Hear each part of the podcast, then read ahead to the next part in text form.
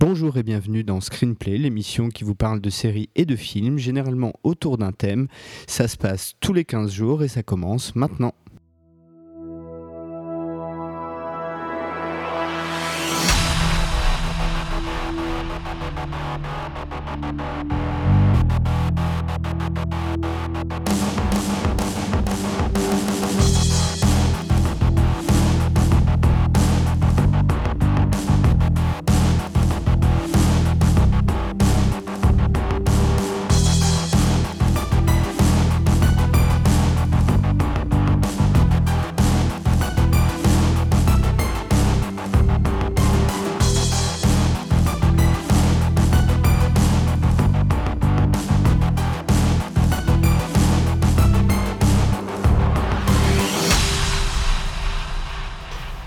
Et bienvenue pour euh, ce premier screenplay de l'année 2015, euh, notre, épisode numéro 17.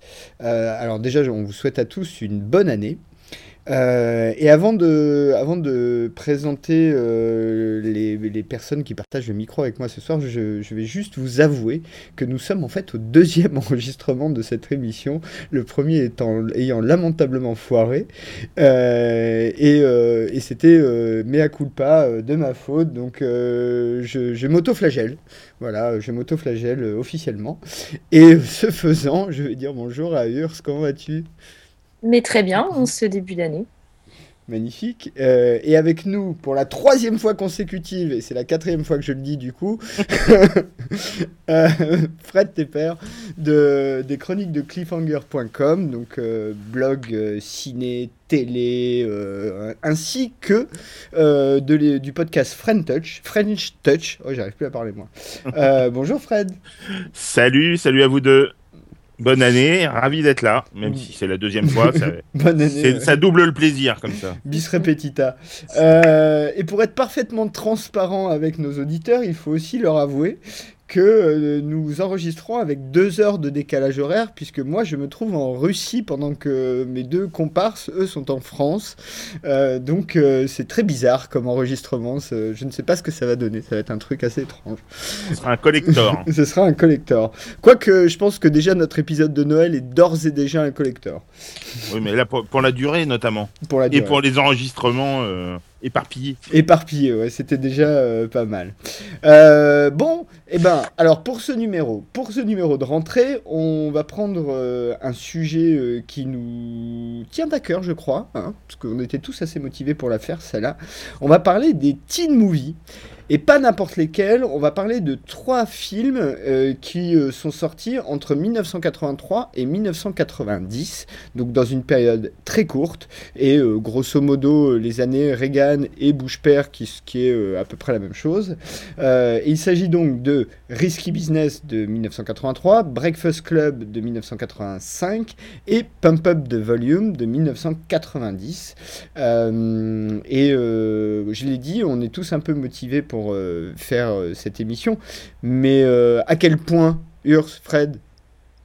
Oh bah très très motive, hein. c'est, ça permet de retourner un peu dans notre adolescence, donc c'est cool.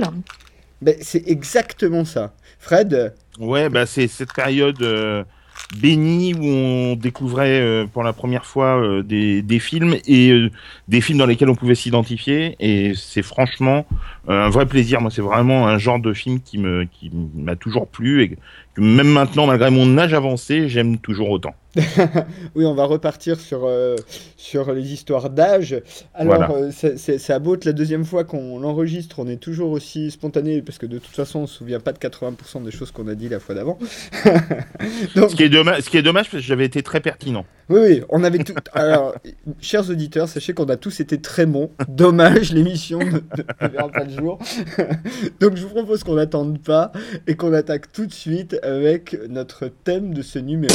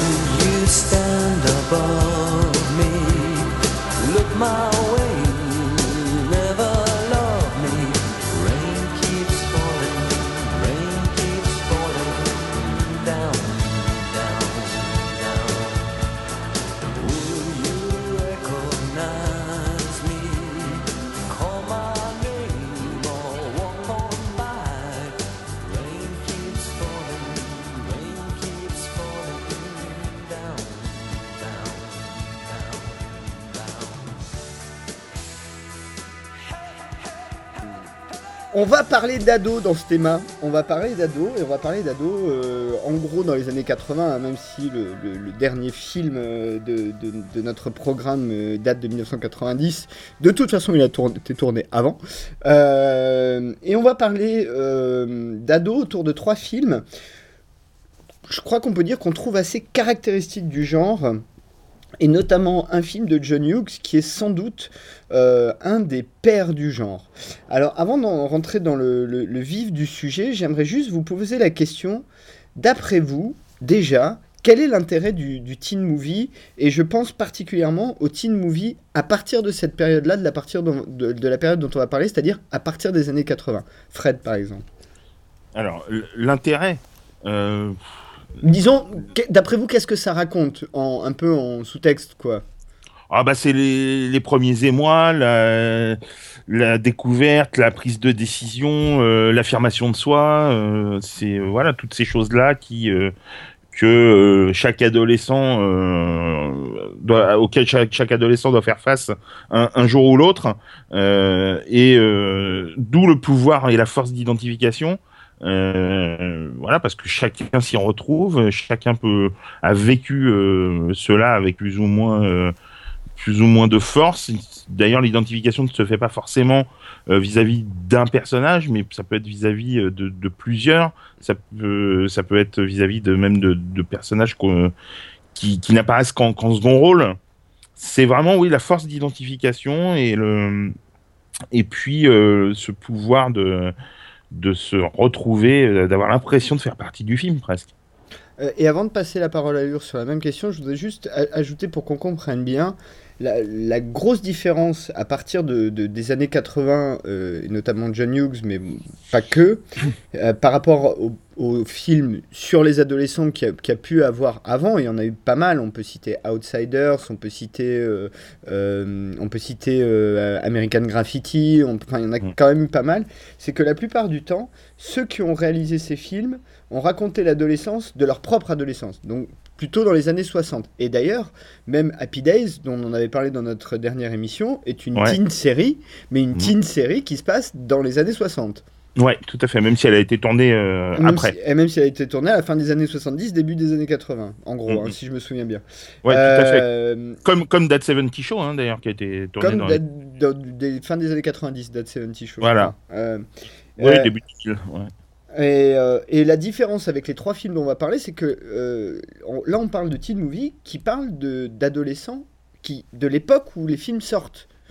Ouais, contemporain, euh, à la date de sortie. à la date de sortie. Donc pour toi, Urs, de quoi ça parle le teen movie? Qu'est-ce qui te parle dans le teen movie?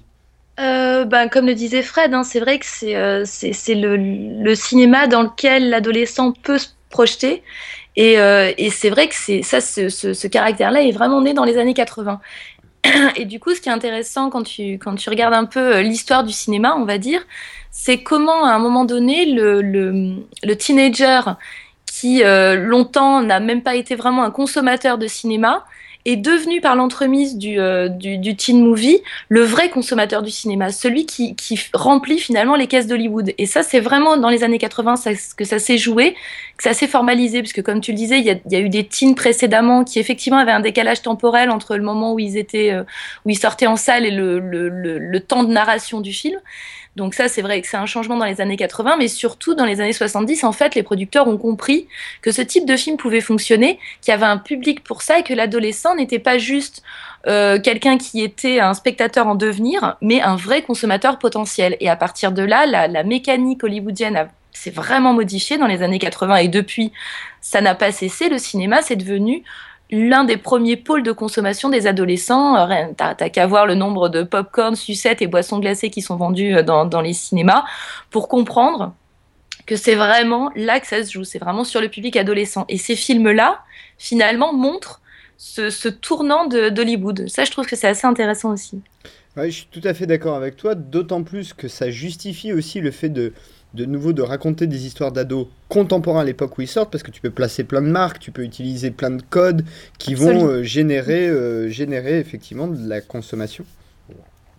Euh, ok, et, et, dernière chose, enfin dernière chose, pas dernière chose, mais une deuxième chose aussi qui fait que après cette période-là, bon, il y a toujours, ça existe toujours le, le teen film, mais c'est plus tout à fait. Enfin, euh, il y a une espèce de période dorée là entre 83 et 90, et après ça change un peu. Euh, c'est aussi parce que, euh, eh ben, il y a moins de, conflits de génération, c'est-à-dire que les, parents d'aujourd'hui ou les parents même de, de, depuis 10-15 ans sont, il y a beaucoup d'adolescents, donc il y a moins de, il y a moins, il y a moins un gap entre euh, adultes et ados, euh, alors que là, dans les années 80, il est absolument euh, criant. Et même un peu avant, hein, dans les années 60 aussi, mais, mais c'est vrai que il y a, cette période-là, du coup, et avec ces deux raisons-là, la consommation, et rappelons-le, hein, dans les années Reagan, donc une Amérique très libérale, ça va aussi avec. Et euh, le fait qu'il y ait moins de conflits de génération, ce qui fait que les ados d'après seront souvent plus des ados désespérés ou paumés ou que euh, vraiment caractéristiques euh, de, de, leur époque,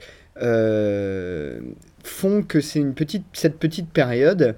Et d'ailleurs, ce qui est intéressant, c'est que dans les trois films qu'on a choisis, normalement, les personnages qu'on nous montre sont censés être de l'ado standard à la base. Oui, euh, dans dans euh, Risky Business, il est euh, effectivement il, est au lycée, mais euh, j'ai l'impression quand même que dans Risky Business, il est plus, euh, il est déjà presque plus en devenir que dans Breakfast Club ou Pum Pum de Volume. Il est, c'est déjà plus un, pour moi un jeune adulte en fait. Euh, ah ouais. Il, Ouais, ouais, ouais. Euh... Et oui, une chose que je n'avais pas dite lors du premier enregistrement. euh, oui, oui, oui. Je, je trouve qu'en fait, euh, en y repensant, euh, il est plus pour moi un adulte en devenir qu'un qu'un vrai ado pur pur jus. Ah bah écoute, euh, c'est intéressant et alors garde ça dans un dans un coin dans un coin parce que du ouais. coup je, je te je vous propose qu'on passe directement à Risky Business. Je piche ouais. le film un petit peu quand même histoire ouais. que on, les gens qui l'ont pas vu sachent de quoi on parle et ensuite on, on peut réattaquer le débat euh, là où on l'a laissé. Donc, euh, hold on, hold this thought. Euh, donc Risky Business. Bon bah alors Risky Business, c'est un film de Paul Brickman euh, qui est un, peu un inconnu parce qu'il n'a pas fait grand chose, qui date donc de 1983 et ça raconte l'histoire de, Joel Goodson, donc qui s'appelle Bon Fils quand même, un hein, Goodson. Joel Goodson qui est interprété par Tom Cruise, euh, dont les parents se barrent. On pense d'après les images qu'on voit que c'est en Floride, mais je suis pas sûr que ce soit clairement dit dans le film. Je me souviens plus très bien et lui laisse en gros la baraque pendant une semaine, ce qui est évidemment euh, pour un ado est exceptionnel.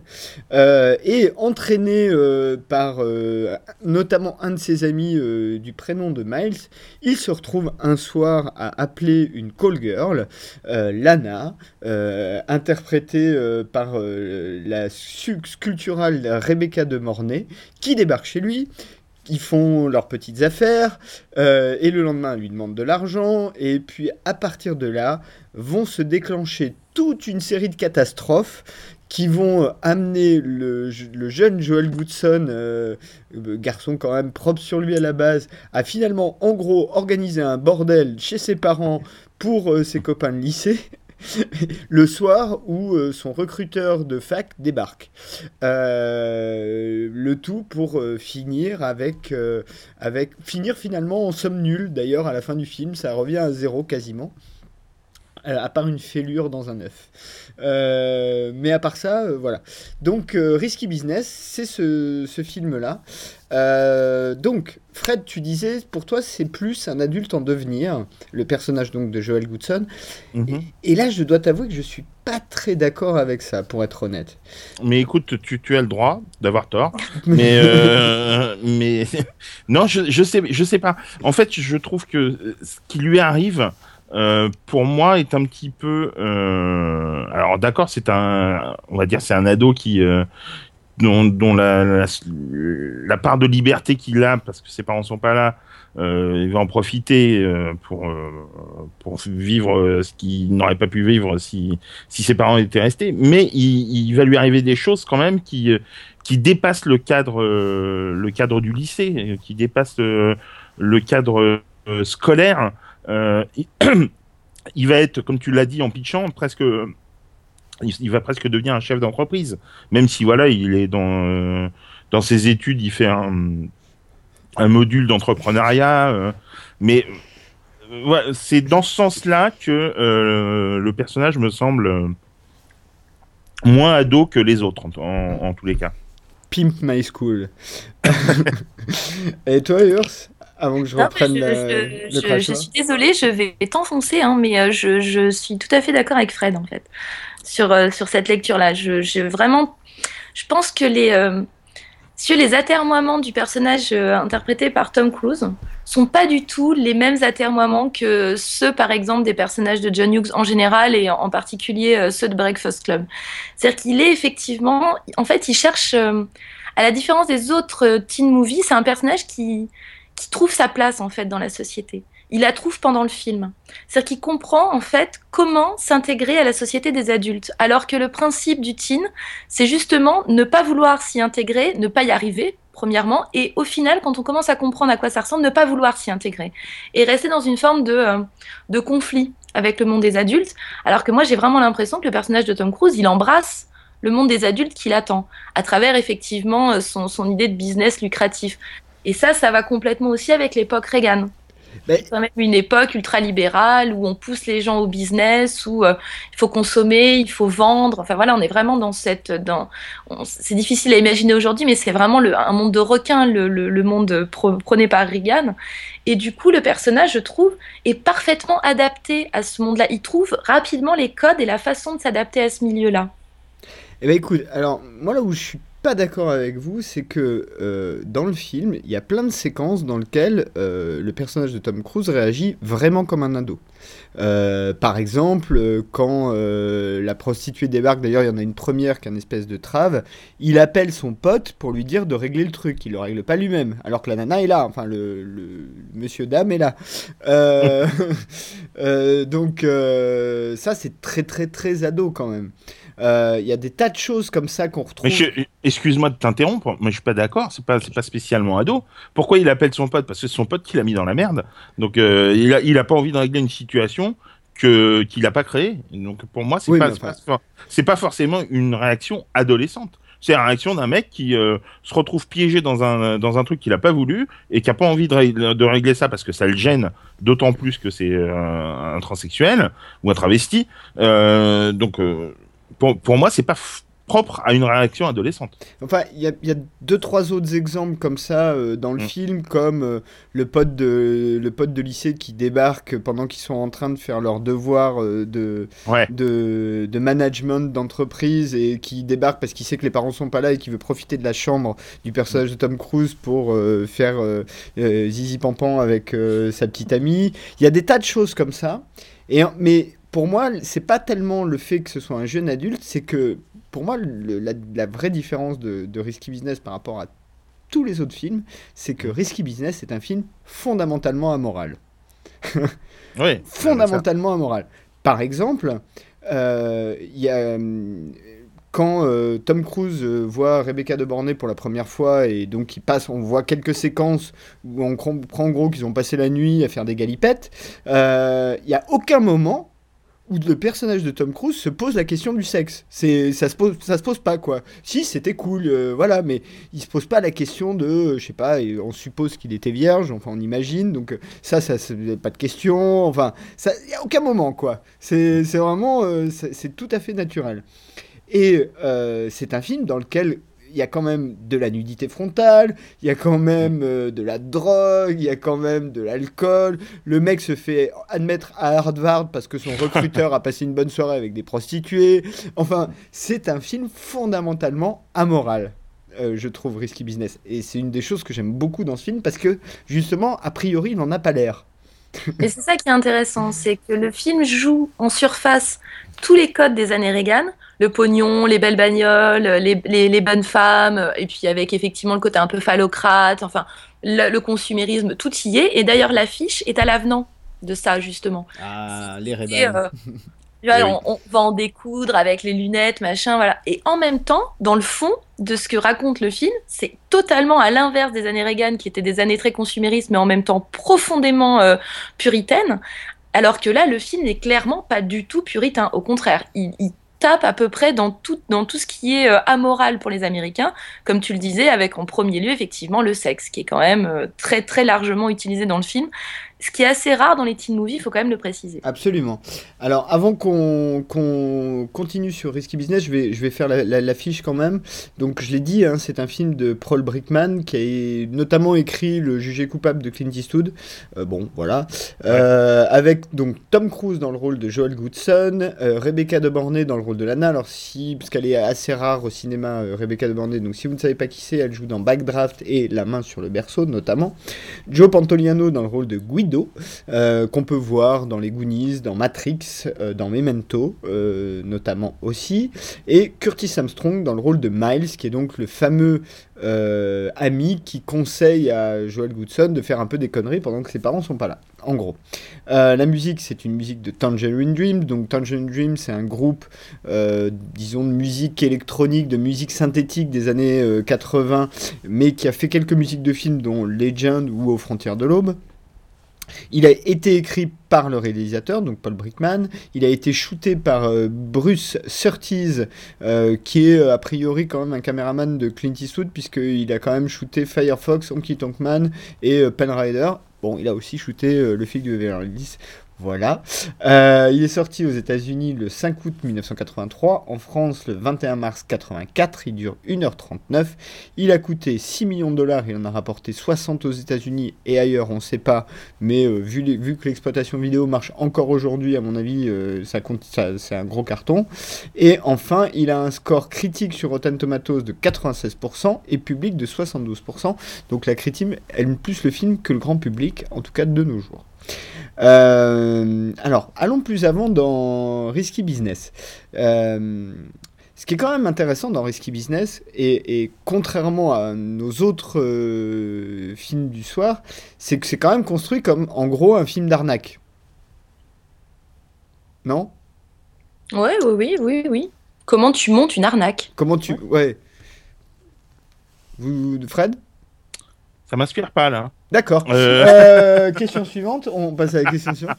Euh, non, mais alors, pour rentrer un peu plus tôt dans, le sujet ado, ce qui est vrai, ce qui est vrai, c'est que Risky Business, c'est un film qui parle, enfin, c'est un film d'adolescent, mais qui parle pas vraiment de l'adolescence faut être honnête. Là, je suis d'accord avec vous. Euh, enfin, bah, c'est un peu ce que je voulais dire. notamment quand, quand, il, quand il appelle son, son pote, euh, il n'est pas en train, son copain n'est pas en train d'être avec sa copine ou, euh, ou en train de faire ses doigts. Il est en train de faire un poker avec d'autres copains, quoi c'est euh, pour, pour, moi c'est voilà euh, alors je dis pas que les ados ne jouent pas au poker euh, entre eux euh, mais euh, c'est c'est limite pour pour moi des attitudes plus encore une fois d'adultes quoi. C'est pas ils sont pas dans des des situations caractéristiques d'adolescents telles qu'on peut les voir dans de nombreux teen movies à mon à mon sens.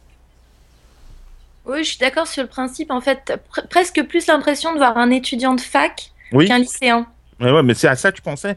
C'est vraiment, vraiment cette sensation que, en fait, ils l'ont placé au lycée, mais que, pour moi, il n'a rien à faire au lycée. C'est indispensable parce que le, mm. le, le déclencheur au départ, c'est les parents euh, qui se barrent, donc il fallait qu'ils vivent chez ses parents. Alors qu'aux États-Unis, souvent, quand tu es en fac, tu vis dans des dortoirs qui donnent. Oui, oui. On l'a dit d'ailleurs dans une émission à d'excellents slasher movies.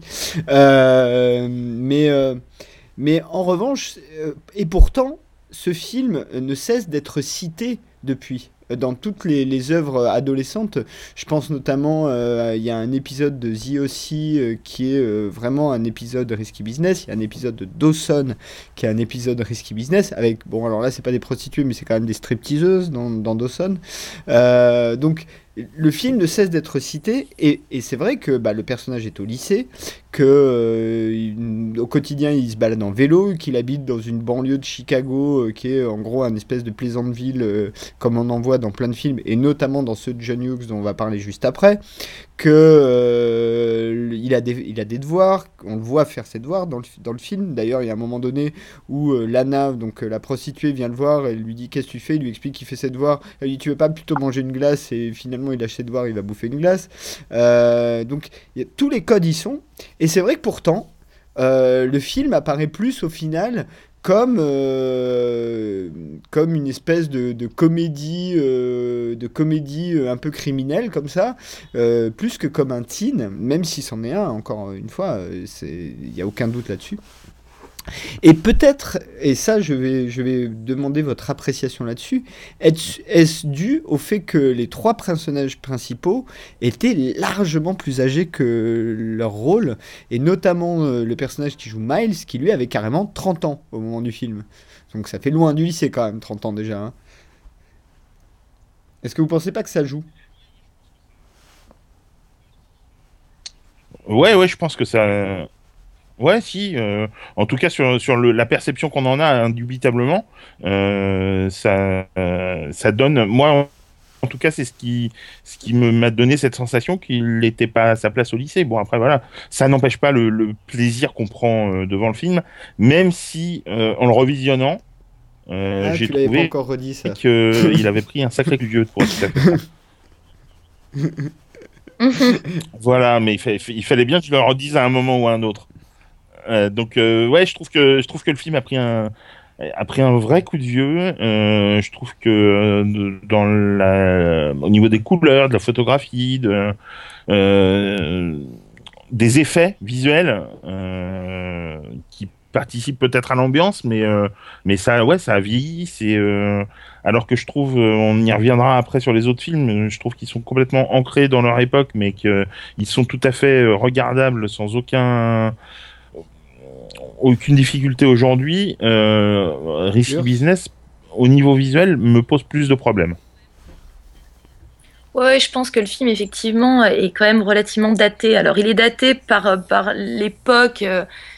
Déjà en soi est devenu un peu kitsch aujourd'hui. Et puis effectivement, il est daté en termes de réalisation. Euh, même la musique, par exemple, tu citais Tangerine Dream, qui sont, c'est un bon groupe. Hein. et tu disais années 80, c'est même fin des années 60 la création du groupe. Donc c'est vraiment un vieux groupe de, musique électronique. Mais là, c'est vrai qu'il y, a des passages où la musique, c'est un peu, c'est quand même, euh, ça fait un peu mal aux oreilles, quoi. Donc ça, ça, participe aussi un peu du vieillissement du, du film.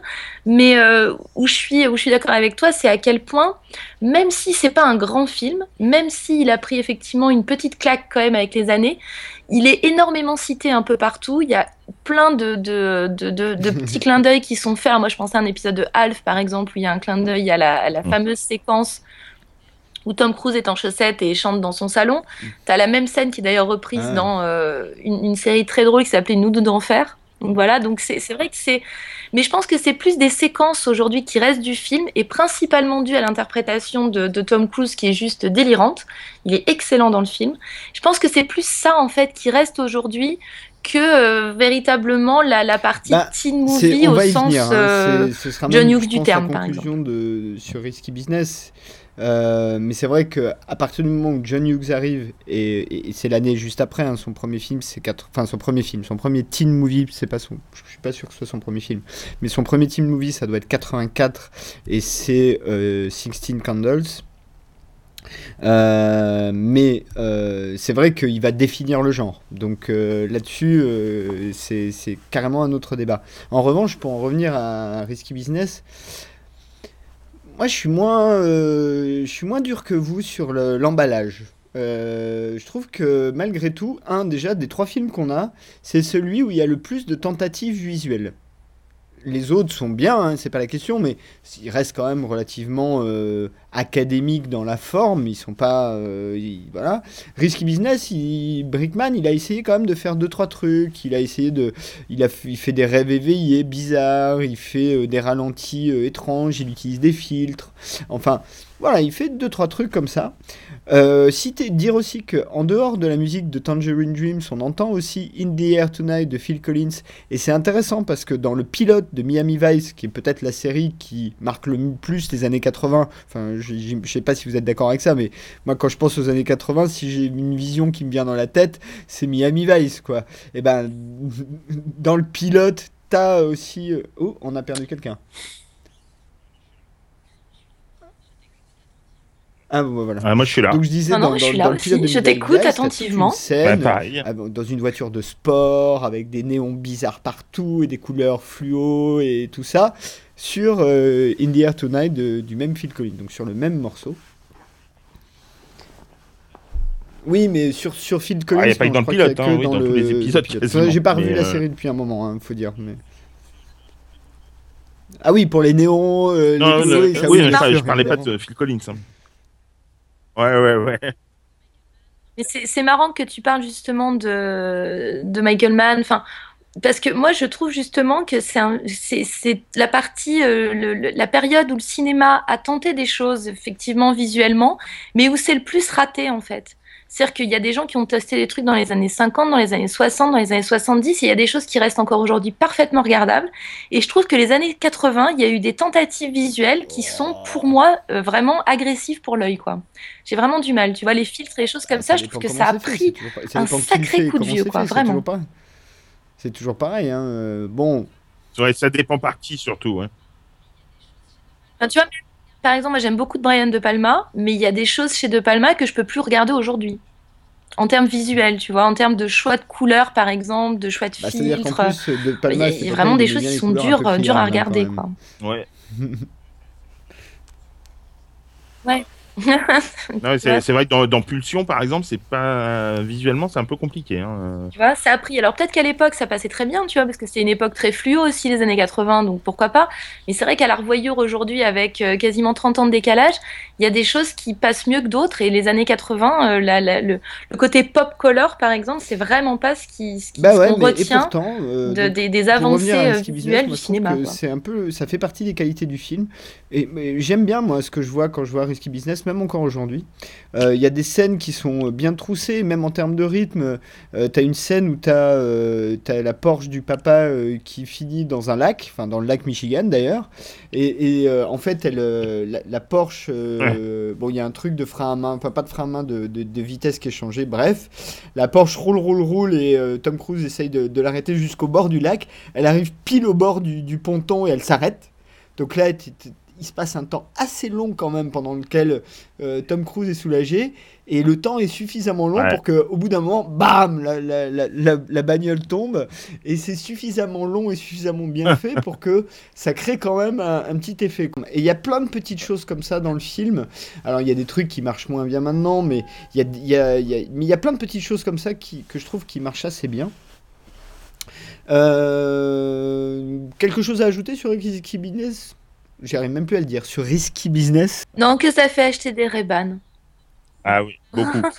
ça, ça, ça, a carrément euh, propulsé Ray-Ban euh, dans, dans, dans le, le, haut du panier de la lunette de soleil. Donc, ne serait-ce que pour ça, euh, voilà, ça, ça vaut eh D'ailleurs, on va faire pareil. Placement de produit de, de, haute folie. Le, ah le modèle que l'on voit, c'est le Wayfarer. Euh, le modèle Ray-Ban Wayfarer. Et l'année de la sortie de Risky Business, c'est les mhm. ventes de ce modèle-là ont été euh, ont augmenté de 2000%. Mais je pense que c'est à ce moment-là que les, les, marques ont compris l'intérêt du cinéma en général et en particulier du teen movie pour le placement de produits. Je pense que ce film-là fait référence historique pour, euh, pour cette prise, cette prise de conscience des marques. En tout cas, sachez, chers auditeurs, que le film, si vous ne l'avez pas vu, ça vaut quand même le coup, parce que même encore aujourd'hui, quand on fait du teen, que ce soit à la télé ou au cinéma, on finit toujours à un moment donné par citer Risky Business. Y a, ça manque jamais. Donc ça vaut le coup de savoir de quoi on parle. Et je vais donc laisser la parole à Fred pour nous parler de notre second film de ce thème, euh, film cher à mon cœur et, sans doute un de mes réalisateurs préférés euh, sur ce thème-là et en général. Fred, parle-nous de Breakfast Club. Eh bien, écoute, oui, d'abord plus un, hein, parce que c'est aussi un de mes réalisateurs favoris et sans aucun doute un de mes films préférés. Euh, Breakfast Club, alors ça raconte quoi? C'est l'histoire de, de, cinq élèves complètement différents qui se retrouvent collés un samedi euh, au lycée. Euh, donc il y a, ils sont vraiment très caractérisés hein, puisqu'on on les, euh, on peut les définir comme bah, surdoués, une, une fille un peu détraquée, un athlète, la fille à papa et puis le, bah, le délinquant. Et donc ils sont sous la surveillance d'un professeur, Monsieur Vernon, qui leur demande donc d'écrire une dissertation de 1000 mots euh, dont le sujet est qui pensez-vous être? Et en fait, ben, euh, euh, ces cinq personnalités qui au départ ben, ne se connaissent pas ne se... et ont des a priori les uns sur les autres sans se connaître, vont apprendre ben, à faire petit à petit connaissance au cours de cette journée où ils sont censés en fait faire un, faire un travail et, ne, pas parler entre eux. et, et donc c'est euh, c'est voilà, c'est la quintessence pour moi du teen movie. C'est vraiment euh, un film, l'un des films qui a le mieux euh, montré, le mieux saisi le mal-être adolescent. un film d'une sensibilité extrême qui sous ses dehors de, comédie est plus pour moi une comédie vraiment dramatique, puisqu'il y a des moments quand même assez poignants, euh, même s'il y a des moments très drôles aussi hein, dans le film, très, très, euh, très savoureux. Mais euh, c'est vraiment. On, sent le, la qualité d'écriture de John Hughes, sa sensibilité extrême qui passe vraiment par bah, déjà par tous les personnages et par avant de passer la parole avant de passer la parole baigne l'ensemble du film. Je voulais juste dire effectivement que c'est sans doute le teen movie de John Hughes, euh, écrit ou réalisé, peu importe, qui est le plus euh, doux amer. Qui est le plus. Euh, peut-être pas doux amer, mais qui est le plus. qui est le, moins comédie loufoque, quoi. Comédie loufoque et comédie fun, sans doute. Enfin, voilà. Ouais, même s'il y a des moments dans Ferris Bueller, pas toujours que drôle. Euh, puisque John Hughes savait pas, vraiment très bien alterner le, le très drôle et le un peu plus poignant. Euh, mais mais c'est vrai que ouais, Breakfast Club est vraiment la quintessence pour, euh, à mon sens du teen movie. Ah non, je suis d'accord avec ce que vous venez de dire. Effectivement, c'est euh, c'est pas une comédie euh, franche. Enfin, c'est pas Porky's ou ce genre de choses. Hein. Euh, on n'est pas du tout dans ce registre-là du teen. C'est vraiment plus une exploration de ce qu'est la, la psyché adolescente. Et, je pense que les adolescents, c'est un peu des bipolaires en puissance, c'est-à-dire qu'ils peuvent passer de l'hystérie joyeuse à la tragédie profonde en 4 secondes 10. Et le, le film, c'est vraiment ça. C'est-à-dire que ça arrive à saisir toute la complexité de, l'adolescence et surtout euh, l'incapacité des adolescents à se comprendre eux-mêmes, c'est-à-dire à, arriver à comprendre leurs émotions. Et le film joue à ça avec les personnages qui effectivement sont réunis, ils ont rien en commun et ils discutent entre eux et c'est à travers la parole que petit à petit chacun va se dévoiler et va se, dévoiler aux autres et va se dévoiler à lui-même. Et là, on voit effectivement toute la maestria d'écriture de John Hughes. Autant sur la réalisation, on pourra peut-être en reparler je trouve que le film n'est pas forcément euh, absolument formidable, mais en revanche, en termes d'écriture des personnages et de mise en place des, dialogues de ces personnages et de ce que ces dialogues vont, vont produire chez eux, bah, là, c'est vraiment du très, très, très haut niveau. D'accord avec vous. Euh, je, dirais pour moi la, grosse différence de Breakfast Club par rapport à tous ses prédécesseurs, pratiquement tous ses prédécesseurs, c'est que Breakfast Club, contrairement par exemple à Risky Business, Risky Business c'est un film avec des adolescents, Breakfast Club est un film sur les adolescents c'est vraiment, ça fait euh, toute la différence. L'adolescence et le sujet. C'est pas juste euh, l'ambiance ou l'environnement. c'est des adolescents qui sont censés représenter les grands archétypes de ce qu'on trouve dans un lycée américain, c'est-à-dire euh, alors la fille à papa qui pourrait tout aussi être capitaine des cheerleaders, le sportif qui pourrait être joueur de foot ou voilà. Bon là il se trouve qu'il est lutteur. Euh, le, alors à l'époque on disait le brain, le cerveau pour le personnage d'Anthony Michael Hall. Aujourd'hui on dirait le geek. le délinquant, bon bah voilà, hein, le délinquant et et la et la j'ai le terme anglais en tête, le basket case, la, détraquée qui est le, la freak. Il a détraqué. Hein. donc cette fille, c'est, et, et ces personnages sont très et, ce qui est intéressant avec Breakfast Club, c'est que depuis Breakfast Club, on a toujours continué à catégoriser, en gros, hein, euh, disons dans le, les grands films, les grands teen films ou les grands teen séries, on a toujours continué à, garder ces catégories-là et à exploiter ces catégories-là, ces, grands archétypes-là. Euh, peut-être pour rentrer dans, le détail de, Breakfast Club et pour commencer, euh, ce qu'il faut dire quand même, c'est que le film est assez statique. C'est-à-dire qu'il se passe quand même beaucoup de choses dans la même salle, etc. Donc c'est quand même essentiellement du dialogue. Est-ce que d'après vous, euh, aujourd'hui par exemple, c'est un handicap ou ça reste encore regardable? Fred par exemple. Euh, non, je pense que ça reste tout à fait pas, je pense, je suis sûr, hein, ça reste complètement regardable. Euh, certes, c'est un huis clos, mais euh, dans le lycée, euh, mais il y a des, moments de respiration quand même, on sort un petit peu de la pièce.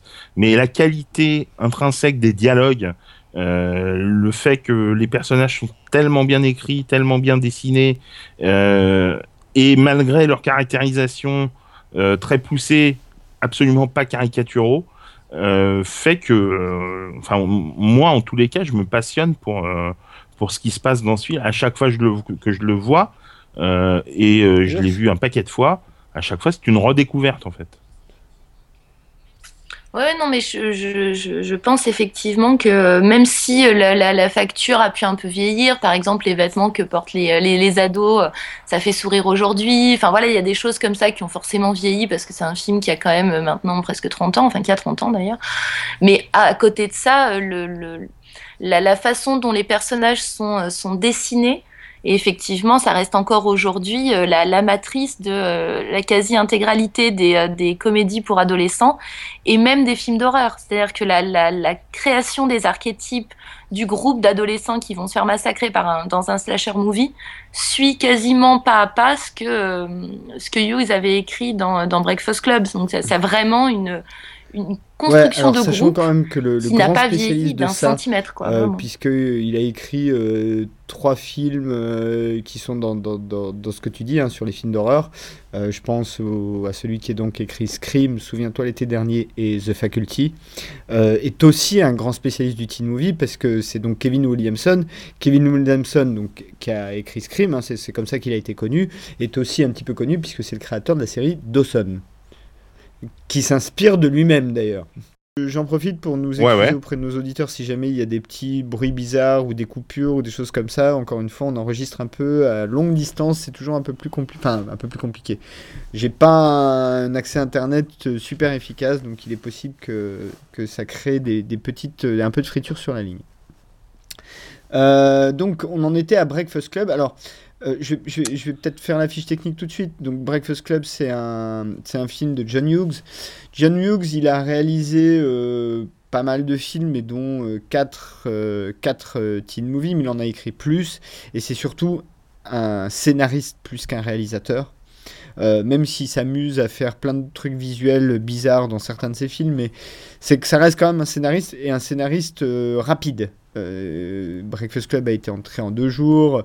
Euh, les 50 premières pages de Ferris Bueller ont été écrites en une nuit. Euh, enfin, c'est voilà, c'est avant tout un scénariste.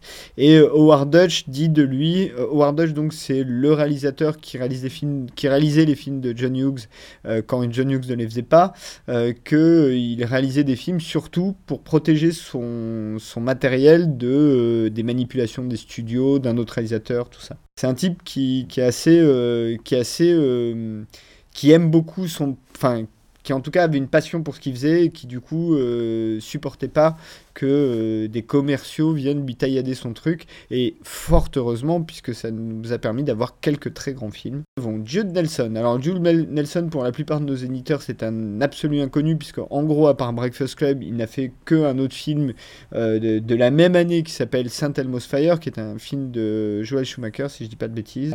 Nous avons aussi donc, mm. et il joue le rôle du criminel. Euh, Emilio Estevez, euh, donc John Bender, et c'est l'archétype du criminel. Emilio Estevez, il joue euh, Andrew Clark, qui est donc le sportif. Emilio Estevez, c'est un des deux fils de, enfin un des deux fils, un des fils de Charlie Sheen qui fait du cinéma. Il, de Martin Sheen. Charlie Sheen étant son frère et l'autre fils. Non, de Martin Sheen. Euh, il joue aussi dans Set Fire, il joue dans Les Trois de surveillance, il joue dans Young Guns, il joue dans Young Guns 2.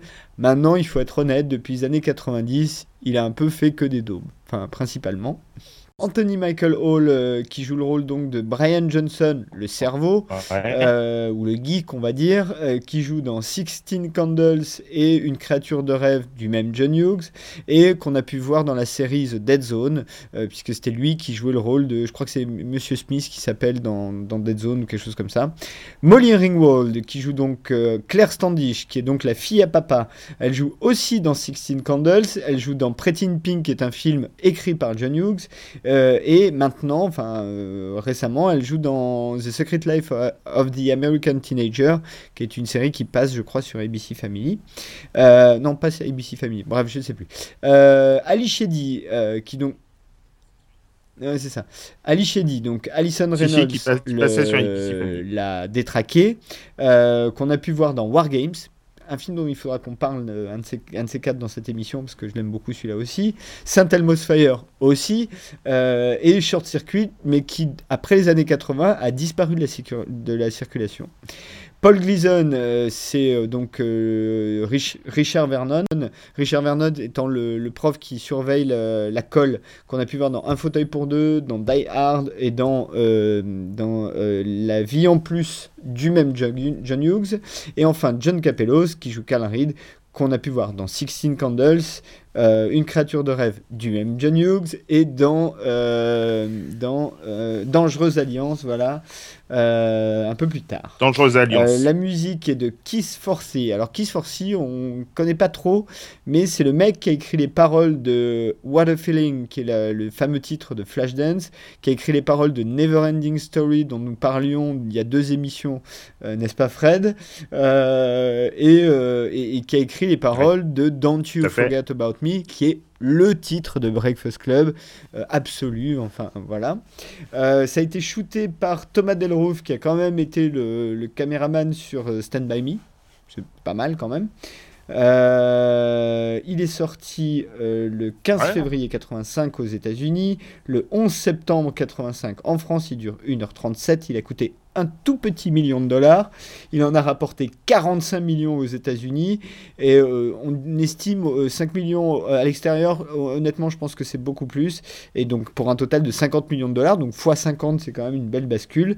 Et il a un score Rotten Tomatoes de 91%, donc tout va bien de ce côté-là. Peut-être pour commencer dans Breakfast Club, il y a quand même une mécanique dans Breakfast Club qui est la mécanique de base du, truc, c'est que on prend 5 archétypes on les met en présence et on voit ce que ça donne. En gros, hein, c'est presque une expérience sociologique à la base de Breakfast Club.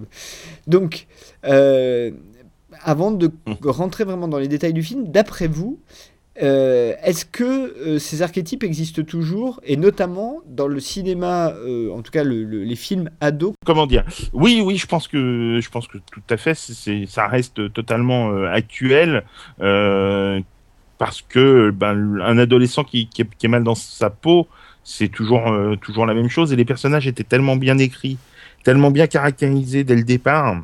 Ah oui, c'est ça. Alors, euh, certes, il y a, peut-être eu des micro-évolutions euh, avec le temps, des, des évolutions de mœurs, des évolutions de personnalité, des évolutions techniques autour. Mais voilà, le mal-être est quelque chose d'universel. De, et qui, euh, qui ne passe pas le temps. Quoi. Donc, euh, pour moi, c'est totalement euh, et indubitablement actuel. Urs? Ah oui, je suis complètement d'accord, totalement d'accord. Je pense qu'il y a des, effectivement, il y a peut-être des, des microscopiques modifications euh, qui sont dues aux années qui passent, mais vraiment, c'est, de l'ordre de la cosmétique, on va dire. Mais sinon, dans le fond, je pense qu'il y a une, une perdurance des, euh, en tout cas depuis les années 50, depuis, euh, voilà, depuis à peu près la, la, la, fin de la Seconde Guerre mondiale. Je pense que l'adolescent a un petit peu évolué, mais disons que les, les tourments qui peuvent l'habiter, la façon dont il peut les exprimer restent les mêmes.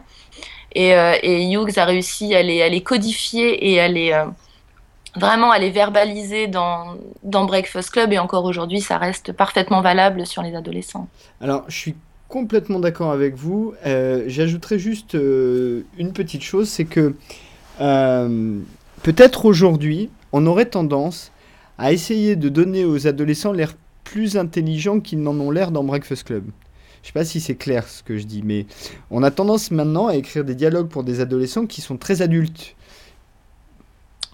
Ouais, je suis pas je suis pas spécialement d'accord, à part euh, sur certains certains films peut-être, hein, mais euh, bah, moi je pense à des séries notamment à The aussi, à Dawson, à euh, même One Tree Hill ou des tas de séries comme ça qui sont des teen séries, hein, pures de dur. Ouais. Euh, -hmm. On a tendance à rendre les ados beaucoup plus intelligents qu'ils ne le sont, et à mon avis justement. Par rapport à ce que je disais euh, sur Risky Business, parce que les parents étant souvent des adolescents, donc euh, des gens euh, qui ont 40 ou 50 balais et qui continuent à regarder des, des teens, des gens comme nous, quoi. Euh... Pas 50 quand même euh, moi non plus, mais bon. Euh, mais en tout cas, euh, et du coup, il faut, faut, faut, quand même continuer à leur parler. C'est-à-dire que les adolescents euh, ne peuvent pas être trop adolescents, enfin, à un moment donné. Et juste un, petit point de détail. on a parlé de tout à l'heure de, Kevin Williamson et de The Faculty. Pour quelqu'un qui connaît Breakfast Club, donc rappelons, The Faculty, c'est dans un lycée il y a une invasion extraterrestre qui prend possession des gens petit à petit. quoi. C'est l'invasion des profanateurs, plus ou moins, grosso modo. -hmm. Pour quelqu'un qui connaît Breakfast Club, tu sais quasiment dès le début qui est l'extraterrestre dans le groupe d'ados. Et il faut connaître Breakfast Club pour ça. Parce qu'en revanche, dans The Faculty, tu as les, exactement les mêmes archétypes. Et il y a une exception aussi, c'est que dans The Faculty, c'est pas le délinquant qui finit avec euh, la pom-pom girl, c'est le geek. Changement d'époque. Ben oui, oui, oui, oui, c'est vrai. C'est ouais, vrai. Et puis, et puis le, la, la, la fin. Ce qui, ce qui est intéressant aussi, c'est que par exemple, le geek, pendant longtemps, ça a été un mec. Il, ça peut commencer à être une fille. Ah oui, oui, ça c'est vrai que c'est une évolution. Voilà. Euh... C'est une évolution sociétale ouais. que le cinéma reflète à un moment donné. Donc, euh, ah bah c'est un changement clair, de fond. Si oui, non, mais c'est clair. C'est clair. Ok, euh, d'ailleurs, question piège, et puis si vous voulez pas répondre, je couperai. Vous seriez qui, vous, dans Breakfast Club? Ah. enfin, vous, êtes, Alors, attends, vous attends, auriez si on- été qui dans Breakfast Club quand vous étiez mais- au lycée? La- Ah, la- ils sont la- adolescents, tu veux dire Ouais, mais la question, la question est perverse là, parce que qui on aurait aimé être ou qui on était? Euh, Alors ma question c'est qui vous étiez, mais qui vous auriez aimé être, c'est bien aussi. D'accord. Donc, Là, je- Euh, Elle est pas simple ta question. non, elle est pas simple. Ben, si, moi j'ai envie de te faire une réponse à la Breakfast Club. Et j'étais à la fois euh, une surdouée, un athlète, une détraquée, une fille à papa et un délinquant. Tu vois, je pense que je pense que Ah. c'est ça en fait l'adolescence, c'est que comme ta personnalité n'est pas encore totalement définie, t'es un peu tout à la fois quoi, selon les jours, selon les moments, selon ton état d'esprit, selon les conflits que t'as eu avec tes parents ou avec euh, ou avec des profs. Ou je pense que t'es un peu tout ça euh, à certains moments de, de ton existence, de l'âge de 13 à 19 ans quoi, en gros. Fred? Ah, ah, bah super belle réponse. Qu'est-ce que tu veux dire derrière euh, que moi j'étais plus le geek et puis que j'aurais pu aimer être le bad guy. Bah écoute, euh, moi je répondrais un peu aussi comme Urs, à l'exception que je n'ai jamais été un athlète. Non moi non plus. c'est pour ça que je suis athlète euh, avec des points de suspension. Voilà, euh, c'est- il y a no way. Mais euh, oui, oui, je suis d'accord. hein, on est, je pense qu'on passe. Et je pense que c'est ce qui fait la force du film, justement. Ce qui fait la force du film, c'est que quand tu le regardes adolescent, euh, et a posteriori aussi, mais quand tu le regardes adolescent, à un moment donné, tu t'identifies à chacun des personnages, pour des raisons différentes. Ouais. Et je crois que c'est ce qui marche euh, dans le film. Euh, pour être concret, Euh, le film donc a été tourné, on a dit, hein, c'est une espèce de, de- de grand huis clos dans une salle avec une espèce de sculpture bizarre au milieu. Et d'ailleurs, le film a été intégralement répété une fois avant d'être tourné. Ça, c'est assez exceptionnel. Euh, pour, pour, et je vais peut-être poser d'abord la question à Fred, parce que je pense qu'il connaît assez bien euh, le cinéma de John Hughes. Euh, Qu'est-ce qui le met un peu à part, celui-là, d'après toi, de, de la filmo de John Hughes, de la teen filmo de John Hughes? Euh, je pense que c'est un film qui est, malgré son rythme, parce que le, le film est très rythmé, c'est son film le plus posé, peut-être le moins, le, le moins, oui, où il est le moins dans le dans l'amusement, dans le vraiment où on est beaucoup plus, c'est plus une pièce de théâtre de par sa configuration euh, et euh, il prend plus le temps peut-être euh, dans Breakfast Club de, de s'apesantir sur certaines choses qui ne, ne sont peut-être que- qu'effleurées dans d'autres dans d'autres films. Pour moi, Ferris Bueller est le pendant plus comique de Breakfast Club. Je mets les deux films à peu près euh, à égalité dans sa filmo parce que je trouve que ce sont vraiment deux films très représentatifs de, son cinéma. Euh, voilà. Après, euh, ce qu'il a pu faire par ailleurs, Sixteen Candles, c'est un film qui me tient beaucoup à cœur parce que je, je le trouve très touchant, même s'il a un petit peu vieilli. Créature de rêve est beaucoup plus anecdotique, même s'il est rigolo. Et après, il a fait des films un peu plus, un peu plus adolescents justement, euh, comme La vie en plus, comme euh, comme un ticket pour deux, qui était même là pour le coup euh, euh, un film adulte. Euh, voilà, euh, voilà ce que je que je pense euh, aujourd'hui. euh, je pense que ouais, vraiment, c'est un film qui est plus posé, Breakfast Club. Euh, moi, je connais pas suffisamment la, la, la filmo de Hughes pour, pour faire un, un panel très, très large. Moi, j'avais juste un, truc, effectivement, tu disais à quel point il y a quelque chose de théâtral là-dedans. Effectivement, il y a, plein de passages qui pourraient totalement trouver leur, leur expression sur scène. Je suis étonnée que euh, personne n'ait jamais eu l'idée de monter Breakfast Club. En fait, voilà, c'est la, question que je me dis, je me dis parce que le dispositif narratif peut totalement permettre de, de rejouer ça sur scène et en plus l'aspect totalement contemporain des personnages pourrait euh, faire venir en plus des, des gamins au théâtre, euh, sachant qu'ils sont pas forcément tout le temps la cible euh, Ouais. du, du monde théâtral à la différence du cinéma. Je trouve que ça serait une bonne façon de faire entrer des gamins dans une salle de théâtre. Ouais, c'est une super idée. Je vous propose qu'on se cotise pour acheter les droits. Ah ouais, ça c'est pas gagné. Euh, Mais voilà, je pense que c'est matière en tout cas. D'ailleurs, je l'ai pas dit hein, en faisant la fiche technique, mais John Hughes joue dans le film. Il joue le père de, du personnage d'Anthony Michael Hall qui vient le récupérer après la colle. Donc il a un caméo. Hein, Ah un- Voilà.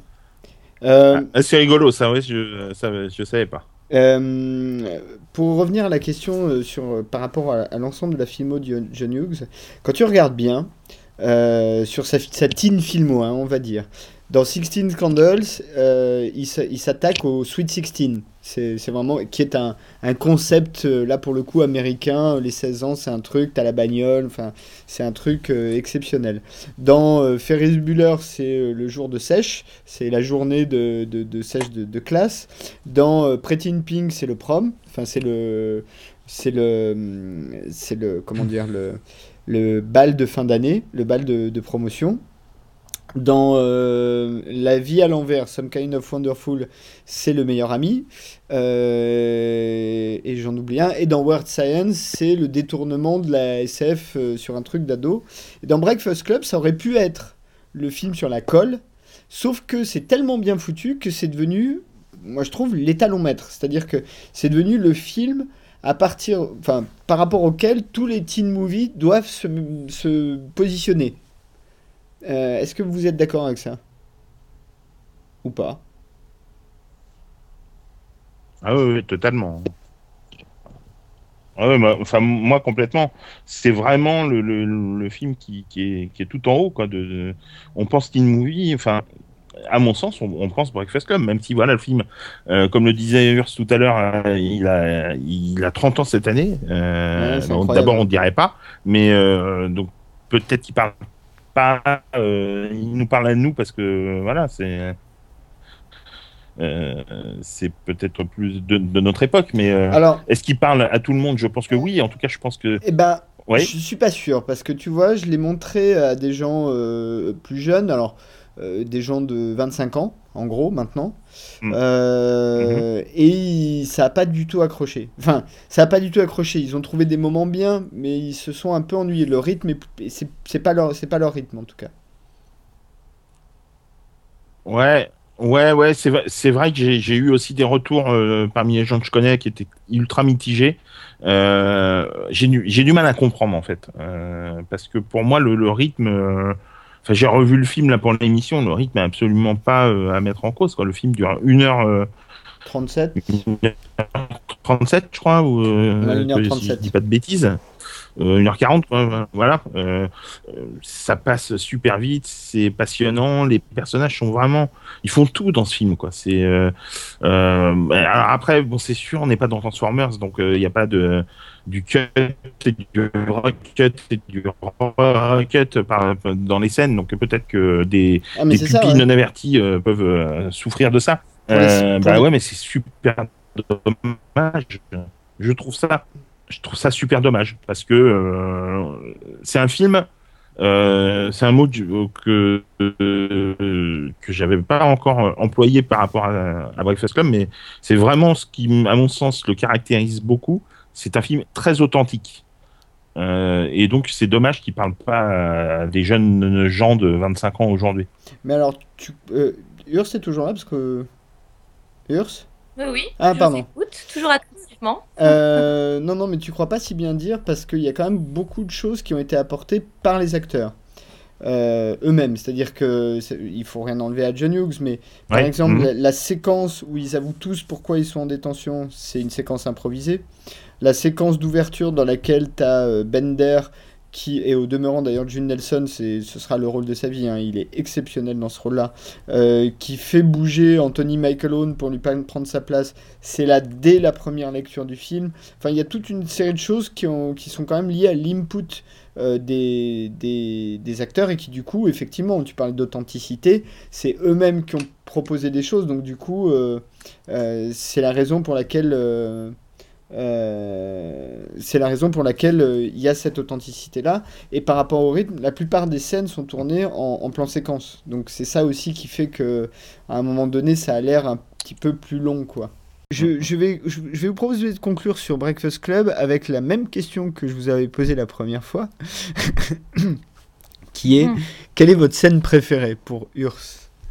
Bah, moi, je vais te refaire la réponse que j'ai fait la dernière fois. J'ai dû, j'ai- je, je pense que le- la, la fluidité du film, la façon dont les séquences s'enchaînent les unes par rapport aux autres et comment petit à petit les, les personnages se découvrent et se dévoilent, fait que j'ai du mal à avoir une séquence préférée. Je, je- vraiment, j'ai du mal à découper ce film. Alors, il y a des moments effectivement qui sont plus, euh, plus haut en couleur. Tu vois, genre quand, quand ils se mettent tous à danser, effectivement, c'est fun, c'est drôle, mais j'arrive pas à en tirer une euh, plus Bon. qu'une autre. là. Faut dire qu'ils ont fumé un gros pétard avant quand même. Ouais, peut-être pour de vrai. Hein, Enfin, ils ont fumé plusieurs même, parce que quand tu vois le sac, Ils en fument un chacun, en fait. le, sac de bœuf que Bender met dans le pantalon euh, de Brian, euh, il est juste énorme. Et Fred? Euh, moi, il y a une séquence que je trouve vraiment poignante, c'est lors des, lorsqu'ils avouent euh, donc euh, la raison de leur présence en col, c'est euh, l'aveu de- du personnage d'Anthony Michael Hall Mm. que je trouve vraiment, enfin, il est bouleversant dans cette scène. Et là, on n'est vraiment pas dans la comédie, on est dans, dans le drame, dans le drame pur, et c'est c'est super bien écrit, super bien restitué, super bien joué et extrêmement émouvant. Alors, avant que je donne les miennes, Anthony Michael Owen, c'est marrant si vous avez l'occasion, regardez Sixteen Candles, donc euh, le premier film de Ouais. John Hughes, puisqu'il joue dedans.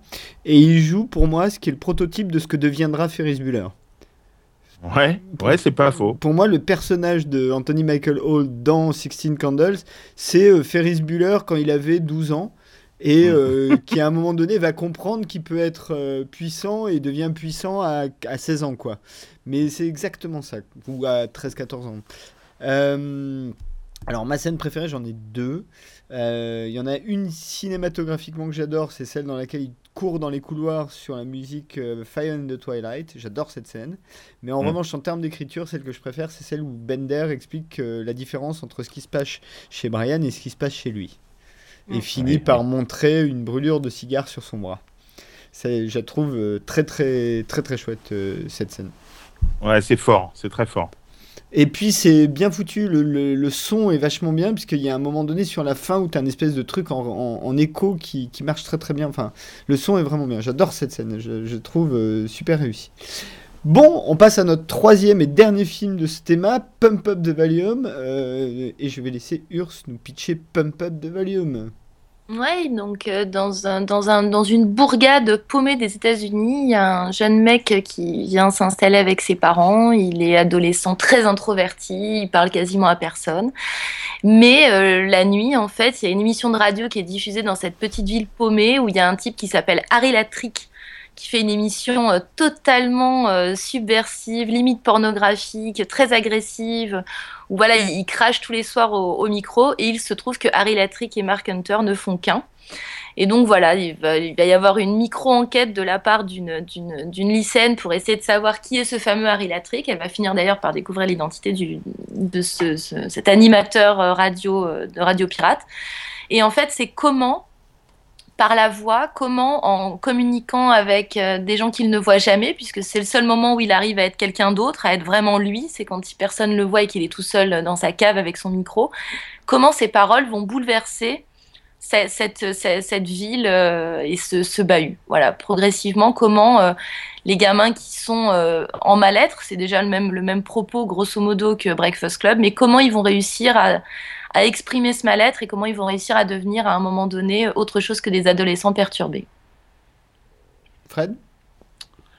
Alors, euh, oui, c'est un, film que, j'adore, vraiment, euh, que j'ai eu la chance de voir en salle euh, et qui m'a mis une vraie claque à l'époque. C'est, on parlait tout à l'heure du pouvoir d'identification dans le teen movie. Pour moi, c'est peut-être l'un de ceux dans lequel je suis le plus projeté, plus d'ailleurs dans le personnage de Mark Hunter. Euh, que dans le personnage de Harry Latrick, puisque euh, on peut, on peut Mhm. presque dire que que Slater joue, joue un double personnage, un double rôle. Euh, et ouais, j'ai vraiment dans ce cette façon de parler de, de la difficulté de de s'intégrer, euh, de la difficulté de communiquer avec des, des jeunes gens de son âge, la, alors que derrière c'est quelqu'un d'extrêmement euh, euh, affable euh, qui a un esprit on va dire artistique hein, puisque il me semble d'ailleurs qu'il va emprunter à la bibliothèque un livre sur Lenny Bruce. Donc ouais c'est vraiment un film qui est, bouleversant qui est très très fort. La musique de la musique est géniale. euh, Toute la musique du film d'ailleurs, hein, pas que le la musique composée par Cliff Martinez. Bon, t'en reparleras, je pense quand tu feras l'affiche, mais euh, euh, voilà, euh, c'est tout un ensemble qui fait que ce film est vraiment euh, déjà me tient beaucoup à cœur. euh, que je pensais être l'un des rares euh, sur Terre à avoir vu, mais visiblement non. Euh, et c'est euh, ouais, c'est un film que je prends toujours un immense plaisir à voir et à revoir. Ouais, je suis bien d'accord avec vous. Euh, ce qu'il faut dire quand même, c'est que le film a pas très bien marché aux États-Unis. En revanche, il a mieux marché en Europe. Donc c'est aussi une des raisons pour lesquelles euh, c'est pas forcément un film référent, contrairement aux deux autres dont on parle ce soir, dans le cinéma euh, américain.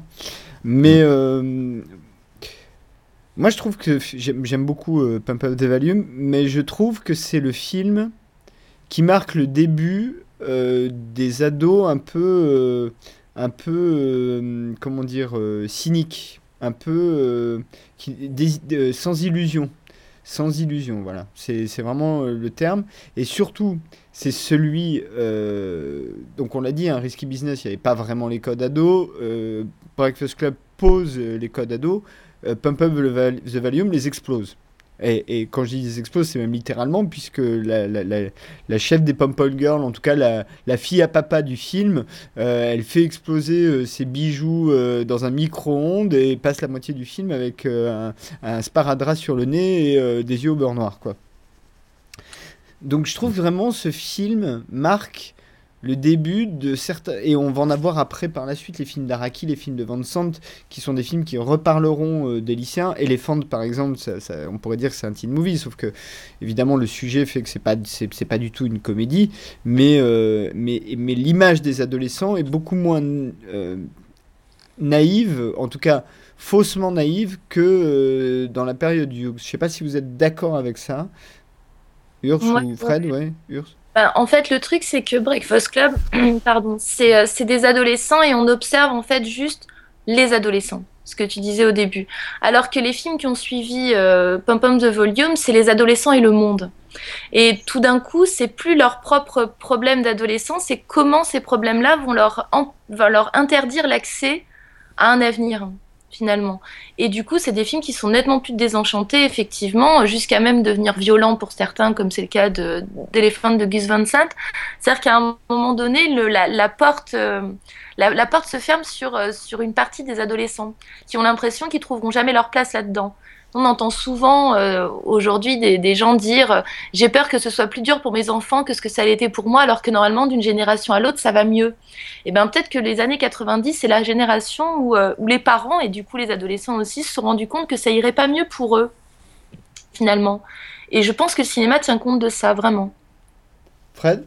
Ouais, oui, et puis les les teen movies les plus récents, c'est également des exemples avec des, jeunes ados qui ont vraiment des, des problèmes existentiels qui dépassent ce qu'on pouvait voir même dans Breakfast Club. Euh, que je pense au monde de Charlie ou à The Spectacular Now. Euh, on a quand même un, jeune qui a des, d'énormes problèmes euh, émotionnels, mm. sans rentrer dans le détail pour ceux qui, n'ont pas vu le film. Bah, disons qu'au départ, en tout cas, il est présenté comme limite autiste. Quoi. Voilà, bon, mais sans, donner la raison, Sans donner les raisons.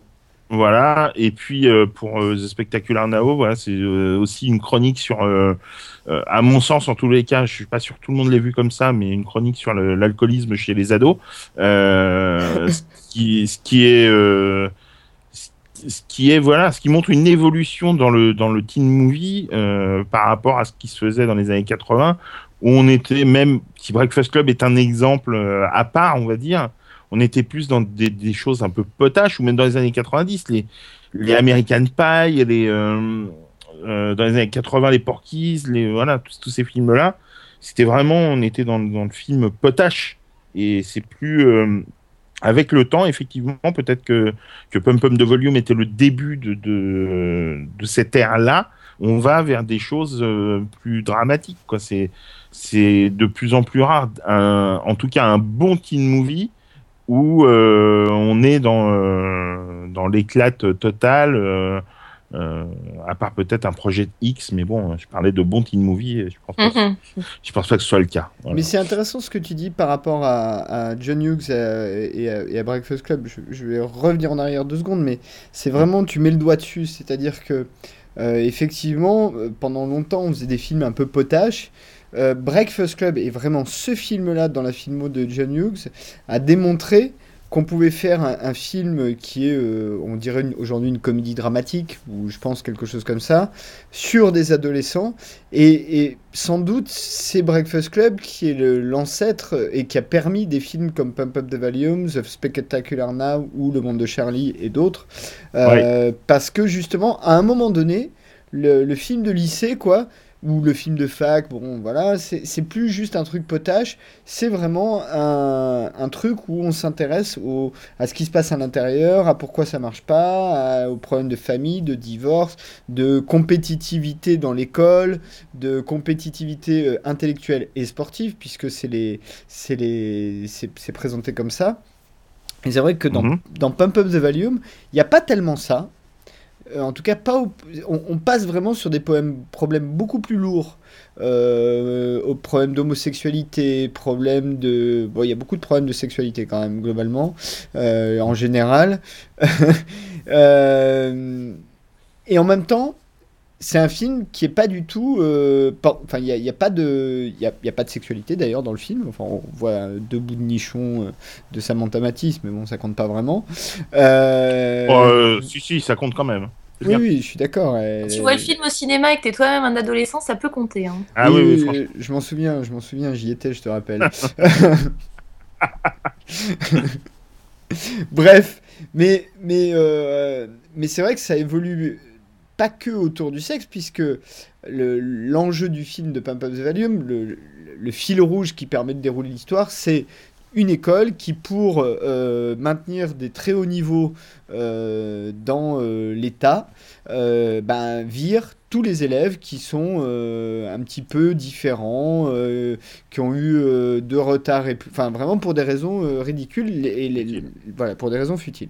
Donc ça c'est un peu le truc et ça, ça, ça, sans rentrer dans les détails, ça met un petit peu en jeu aussi la compétitivité, sachant que au bout de ça il y a les bourses d'études puisque évidemment si tu veux aller à la fac c'est tellement cher que pour la plupart des gens il faut des bourses d'études, que même si tu as la bourse d'études ou si tu as les moyens, il faut quand même être accepté donc il faut des, un très très bon niveau. Donc il y a une espèce de compétitivité qui est là tout le temps. Et je trouve que ce qui est intéressant dans Pop-Up de Volume, et vous me direz si vous êtes d'accord ou pas, c'est que elle, elle y est mais on ne parle pas que de ça. C'est-à-dire que ça reste derrière comme un truc en, sous-texte, mais c'est pas le truc qu'on te matraque euh, au premier degré. Et ce qu'on te matraque, c'est une rébellion. Et d'ailleurs, c'est le point que nos trois films ont en commun, c'est que c'est trois films qui parlent d'une rébellion à un moment ou à un autre.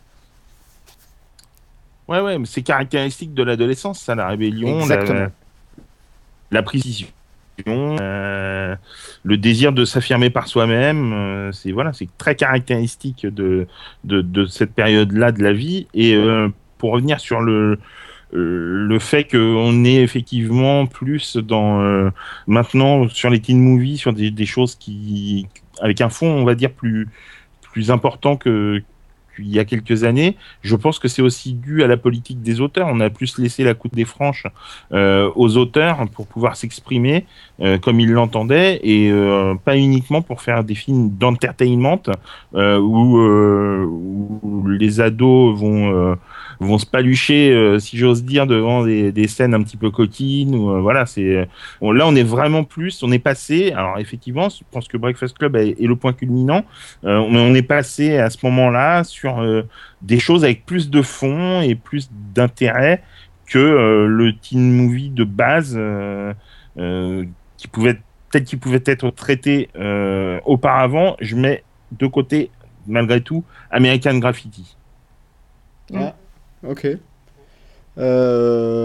pourquoi pas Je suis, suis pas, je suis pas un grand amateur d'American Graffiti, donc je serais assez mal placé pour en parler. Avant qu'on C'est un film très bien écrit. Bah, euh, euh, oui. Euh, bah, écoute, disons juste que c'est le deuxième film de, de George Lucas après THX 38. Mhm. Et sans doute le premier dans le, qui, lui a permis d'avoir du succès. Euh, mais peut-être, je vais faire l'affiche de Pop-Up de Valium parce qu'on digresse déjà pas mal. Euh, donc c'est un film d'Alan Moyle. Euh, Alan Moyle n'est pas très connu. Il a, il, a, il a réalisé un autre teen movie que j'aime beaucoup qui s'appelle Empire Records en 95, donc 5 ans plus tard. Et c'est lui aussi qui a réalisé le docu sur Michael Jackson, Man in the Mirror.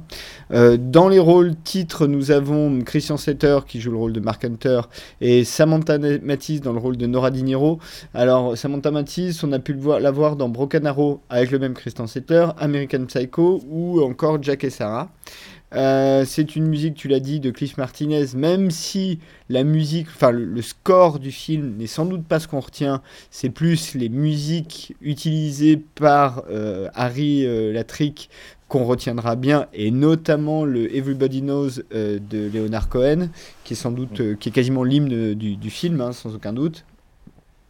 Euh, ça a été shooté par Walt Lloyd, qui a notamment shooté Sex, Mensonges et Vidéo, Kafka et Empire Records. Euh, c'est sorti aux États-Unis le 22 août 1990, en France le 5 décembre 90, et ça, on ne sait pas trop combien ça a coûté, mais euh, pardon, il fait 1h42. On ne sait pas trop combien ça a coûté, mais ça a rapporté aux États-Unis 11 millions de dollars, et ça a un score Rotten Tomatoes de 78%. Donc c'est quand même un film qui est un petit peu mitigé en termes de, score. Et je crois que justement, le fait qu'il ne rentre pas dans les cases, c'est sans doute ce qui a fait que le film a eu une réception euh, compliquée. Je sais pas ce que tu en penses, sur Bah, il rentre pas trop dans les cases du, du, teen movie à la, à la Hughes, par exemple. Donc je pense que ça, il y a une partie des gens du coup qui se sont un petit peu éloignés du film. Et puis surtout, il est quand même très vindicatif, hein, ce film. Enfin, il y a des fausses scènes de masturbation. euh, le personnage d'Harry Latrick est très très brutal. Il est très vulgaire. il dit des choses obscènes. Enfin voilà, il y, a, quand même une forme, oui, il y a une obscénité dans le film qui, je, je pense, a aussi euh, pas mal contribué à sa, à son- sa, sa mise au banc. Du coup, c'est pas de tout devenu euh, un, un succès. Je pense que ça, c'est en train de devenir un film culte progressivement parce que effectivement, là pour le coup, il a vraiment pas vieilli du tout, du tout. Mais à l'époque, euh, c'est normal que ça ait pas fait un succès non plus. En plus, bon, Christian Slater, c'était un de ses premiers rôles vraiment importants parce qu'il avait joué dans Le Nom de la Rose précédemment, mais c'est pas là où les adolescents ont pu se projeter en lui. Non, c'est pas vraiment, non. pas vraiment, tu vois. Donc, donc voilà, du coup, c'était c'était pas une tête d'affiche. Le réalisateur, c'est pas quelqu'un de connu.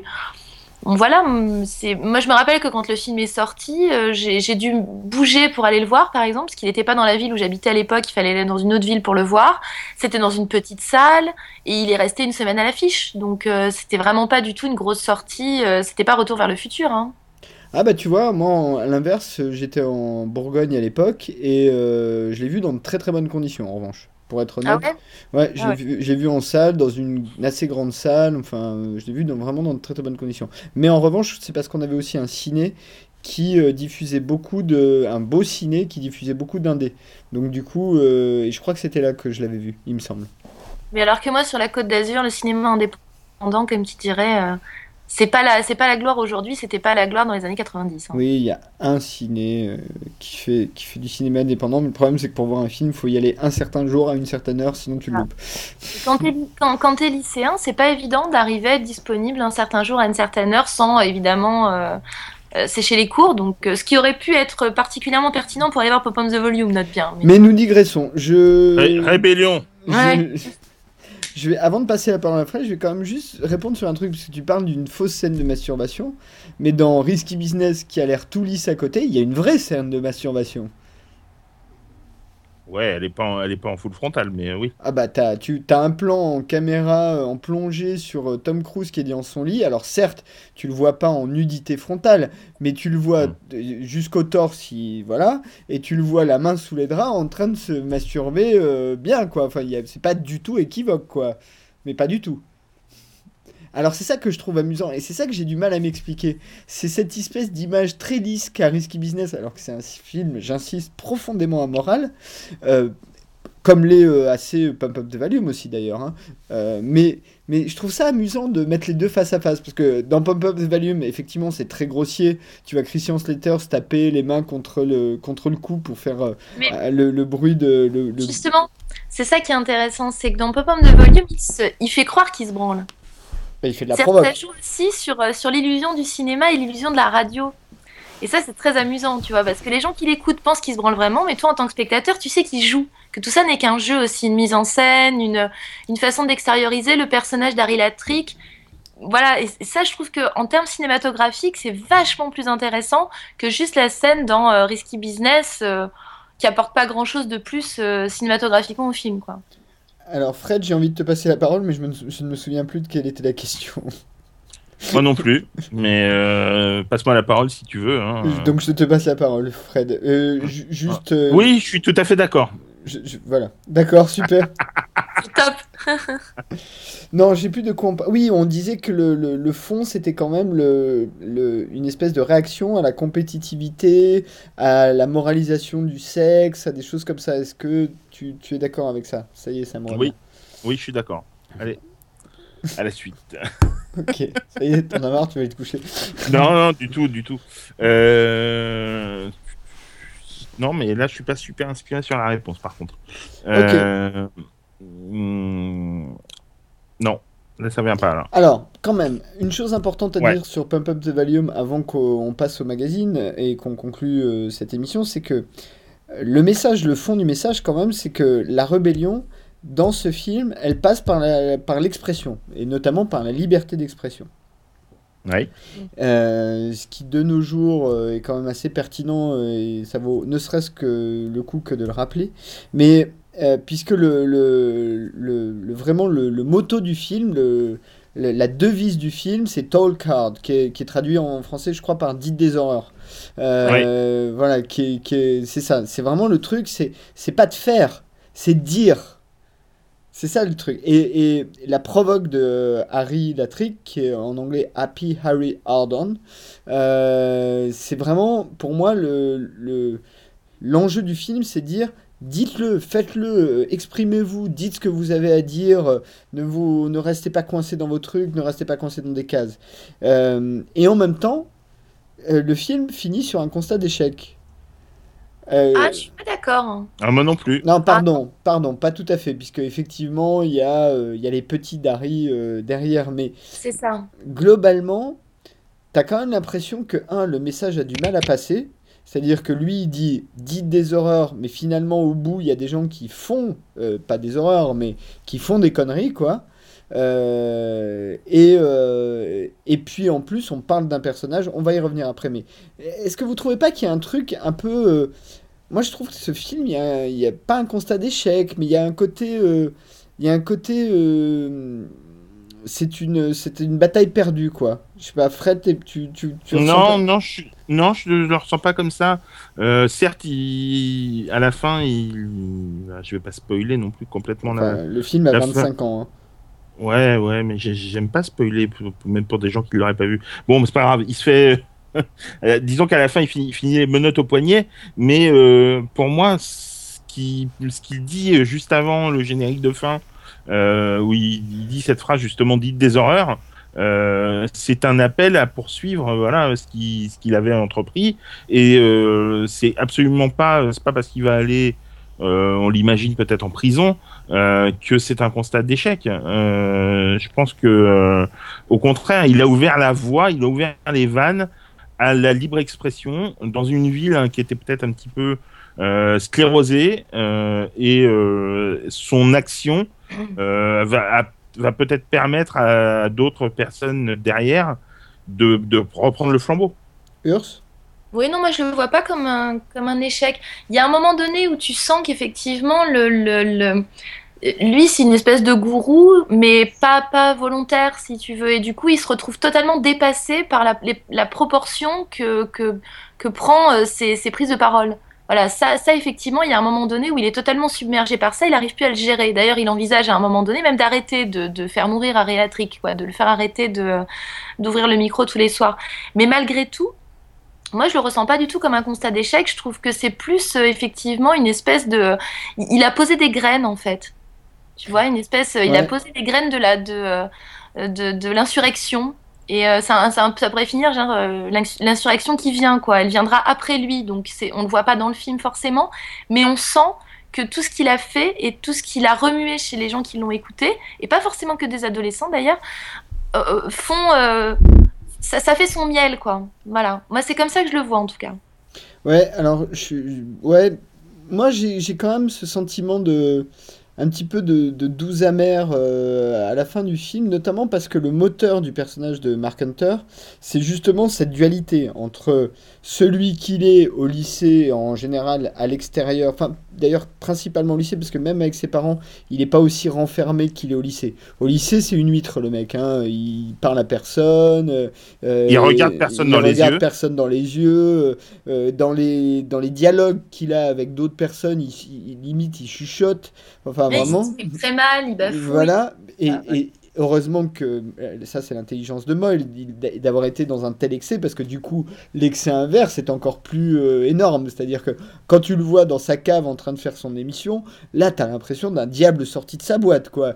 Euh, ah, c'est Dr Jekyll et Mr Hyde c'est vraiment le mec il a ça tourne dans tous les sens. Et ce qui est intéressant aussi, c'est que, et puisqu'on fait quand même une émission de ciné, c'est que la caméra suit ça. C'est-à-dire que les séquences de, de, lycée sont des caméras assez statiques, des travelling, des choses comme ça. Alors que dans le, le basement, t'as plein de. Enfin, pardon, dans le sous-sol, t'as plein de moments où tu as la caméra qui bouge, t'as des plans cutés sur euh, j'allume un bouton, il y a un truc qui s'allume, il y a, on voit un plan sur euh, un petit truc, euh, un petit bonhomme sauteur en forme de bite. enfin, on voit des tas il a un, il a un, iguane dans un vivarium. Enfin bref, il y a tout un tas de trucs comme ça. Et j'avoue que euh, moi j'étais ado quand j'ai vu Pump Up the Valium et ado à peu près de l'âge du personnage. Euh, voilà, je donne des indications. Euh, et, je m'étais vachement identifié à ça, c'est-à-dire le côté, t'as un espace dans lequel tu es le dominant, en fait. Quand t'es un peu pas, bon, j'ai pas forcément été le dominé, mais il y a forcément un moment donné, particulièrement plus jeune, t'es euh, voilà. Et euh, et- et t'as cette, moi ce qui m'avait vachement plu, c'est ce côté le mec qui s'est construit un espace où c'est lui le, le gourou justement, le dominant. Ah, tu l'as vu à quel âge? Crache le morceau. hein. Euh, moi je l'ai vu, alors attends, je l'ai vu à 16 ans. Ouais. Et Fred? Euh, il date de quand? 90 Ouais, bah j'avais 18. Ah ouais, bah, j'avais 14. Ouais. Et, et j'avoue que moi, pour moi, l'adolescence c'est devenu bien à partir de 17 quoi. Moi, l'adolescence, c'est devenu bien à partir de 30. Mais bon, ça, c'est personnel. Mais donc, non, mais ouais, moi, c'est pas une, super période. Mais euh, euh, c'est d'ailleurs pour ça que c'est un personnage qui me, qui me parle beaucoup. Euh, c'est son mal-être, tout ça, ouais, ça me, ça me parle énormément. Alors après, en, en ce qui concerne la, la mise en scène, ouais, c'est très. euh, je trouve que c'est pas la plus réussie parce que pour moi, ça reste Breakfast Club. Euh, donc euh, comme ça, on a chacun notre chouchou. Euh, mais euh, elle, est très efficace dans le sens où déjà euh, il y a vraiment une, on a une dualité en, en termes de, de, de photographie. Euh, à chaque fois qu'il est au lycée, on est plutôt dans des lumières un petit peu un petit peu fortes, alors que Ouais. c'est vraiment dans la pénombre, dans la cave. Euh, ce, qui reflète un petit peu, je pense, euh, euh, son état d'esprit, même, même s'il n'est pas forcément heureux au lycée. Hein. C'est pas ce que, ce que je veux dire, mais il est en plein jour et il est, c'est un peu un super héros quand il est dans sa cave. Hein. C'est un peu sa cave. Euh, et ouais, c'est c'est très symptomatique de de, de l'adolescence d'avoir son comment dire son, son petit monde à soi, d'avoir sa son endroit réservé euh, où, pers- où personne n'a le droit d'entrer. euh, quand ses parents viennent frapper à la porte, euh, il est fait pour voter pendant euh, deux minutes, euh, le temps de tout éteindre et de planquer tout son matériel, euh, parce que voilà, c'est son endroit à lui. Et euh, ça, c'est vraiment symptomatique de l'adolescence. Ouais, je suis, euh, complètement d'accord avec ça, sachant qu'en plus, euh, bref, euh, pardon, je, Pump Up the Valium est un, est, est- est peut-être des trois films, celui qui a le plus été monté en film indé, film indépendant. Ouais, ouais, ouais, Euh, et à une époque où c'est le début. D'ailleurs, à ce sujet-là, je vous conseille la lecture de Sexe, mensonge et Hollywood de, de Patrick Biskind, qui a déjà euh, écrit le nouvel Hollywood. Peter. euh, Peter, Peter pardon, Peter Biskind, euh, qui Ouais. est très intéressant sur cette période-là, la période du, du- du- des années 90 et de l'émergence d'un cinéma indépendant, mais qui va devenir presque mainstream d'ailleurs.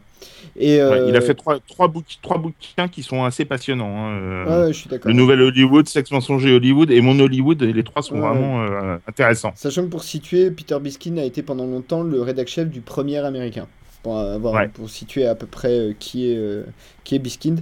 Donc, et euh, et c'est intéressant d'ailleurs, puisque euh, Christian Slater pour Pump Up the Volume a été dégoté à Sundance. Ah ouais. Comme quoi Quoi? Non, non, comme quoi, c'est. Oui, parce qu'en fait, si, euh, Alan Mull voulait pas du tout euh, ce genre de, de personne, et c'est son prod qui a filé le script à Slater, et Slater a absolument voulu faire le film.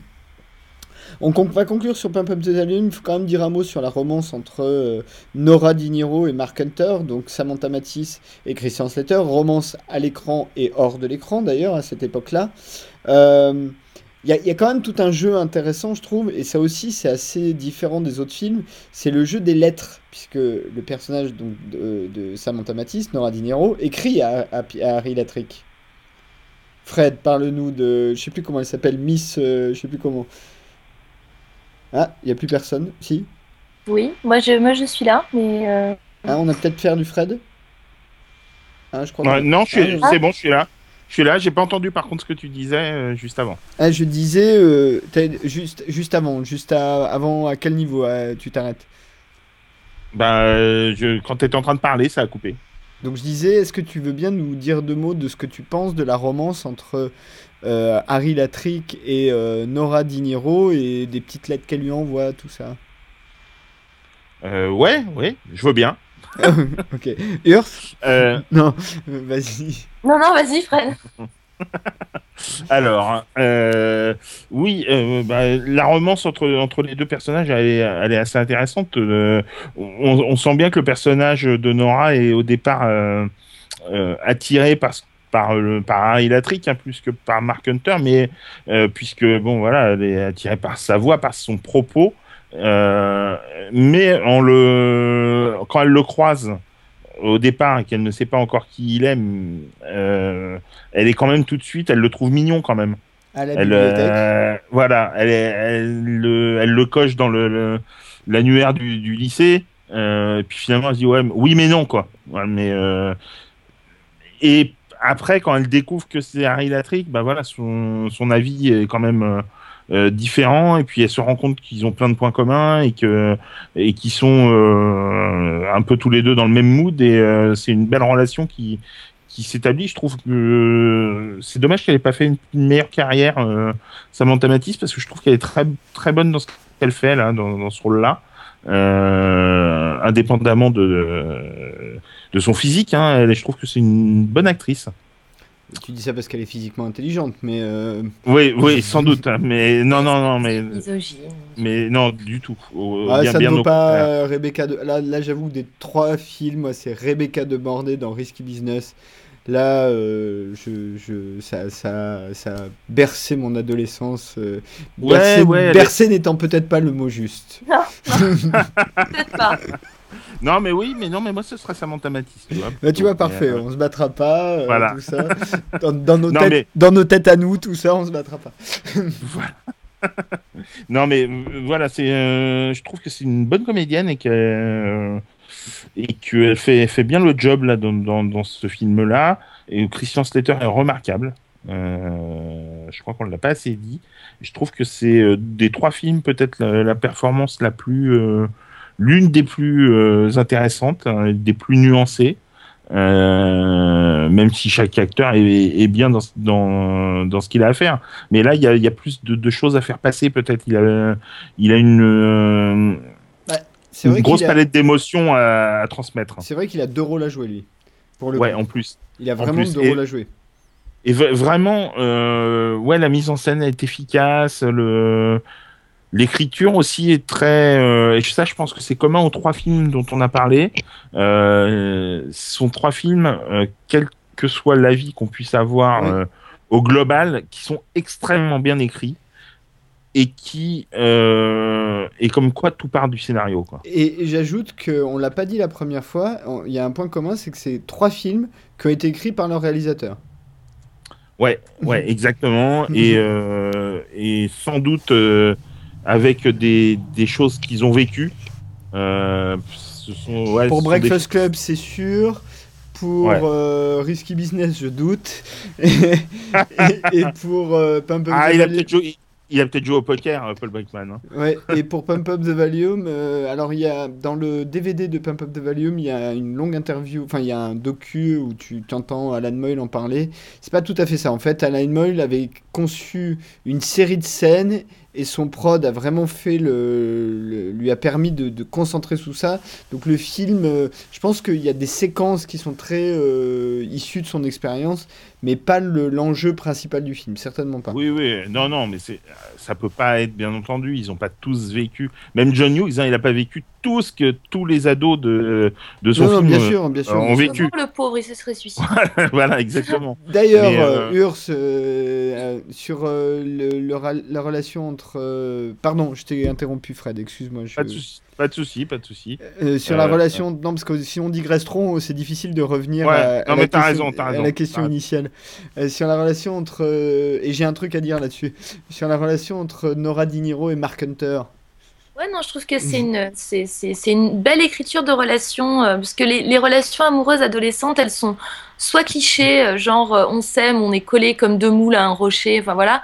Soit sinon c'est je te aime, je t'aime, je te hais, je te aime, je te. Enfin tu vois, c'est toujours assez binaire. Je trouve que là elle est un peu plus subtile que ça justement parce que ils se connaissent mais euh, ils se plaisent mais ils se le disent pas. Puis à un moment donné il y a effectivement la révélation d'identité qui change des choses. Donc il y a quand même quelques ressorts narratifs qui fonctionnent bien. Et sur Samantha Matisse, je rebondis sur ce que disait Fred. Effectivement, je pense que c'est une actrice qui a pas du tout eu la carrière qu'elle méritait parce qu'on parle de, de Pom Pom de Volume et de Broken Arrow, mais moi je me rappelle d'elle dans un film qui s'appelle Nashville Blues, qui est un film de 93 avec Peter, de, fin, de Peter Bogdanovich avec River Phoenix, avec qui elle ah. était aussi à l'époque, donc Dieu sait qu'elle a quand même un, un beau carnet de balles, hein, j'ai envie de dire.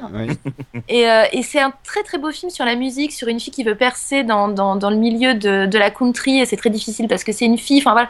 Et du coup, elle a eu quelques rôles comme ça au début des années 90 où elle avait vraiment des, des belles choses à jouer. Et puis c'est vrai que c'est complètement parti. Euh, parti à la dérive, je trouve ça un petit peu dommage pour, euh, pour cette actrice. Voilà. Ouais, je connais pas ce film-là, mais je vais m'empresser. Je le conseille, il est vraiment pas mal. Ouais. Bogdanovich, qui est un des réalisateurs du Nouvel Hollywood dont nous parlions Exactement. Euh, récemment, enfin, il y a quelques instants. Euh, euh, moi, sur, sur cette question-là de, la relation, je, voudrais juste dire deux choses. Un, Urs, tu as raison sur le, côté, la mise en scène, puisque tu as, as, la scène où elle découvre, en gros, hein, que Mark Hunter et Harry Latrick, elle débarque chez lui. D'ailleurs, au moment où il manque de se faire pique, de se faire coincer par ses parents en train de faire de la radio et elle le sauve puisque euh, à un moment donné il fait ouais pourquoi tu es enfermé tout ça qu'est-ce qui se passe? Et puis elle fait tada et là ils sont tellement contents de voir leur fils avec une fille qu'ils oublient tout le reste. Euh, et donc après il y a une petite séquence où euh, ils s'embrassouillent un peu tout ça. Et ce qui est joli c'est le lendemain au lycée le fait qu'ils ne savent pas comment se toucher ou comment pas se toucher, où il y a toute une séquence comme ça où ils marchent ensemble, où ils s'éloignent, ils se rapprochent, qui est très très très très jolie. Ouais. Très bien foutu. Et en revanche, moi ce que je trouve intéressant, c'est que Nora Diniro, c'est la seule qui a vraiment compris euh, Harry Latrick dans le film, puisque c'est la seule qui fait la même chose que lui en lui écrivant des lettres. Et que des lettres. Mm.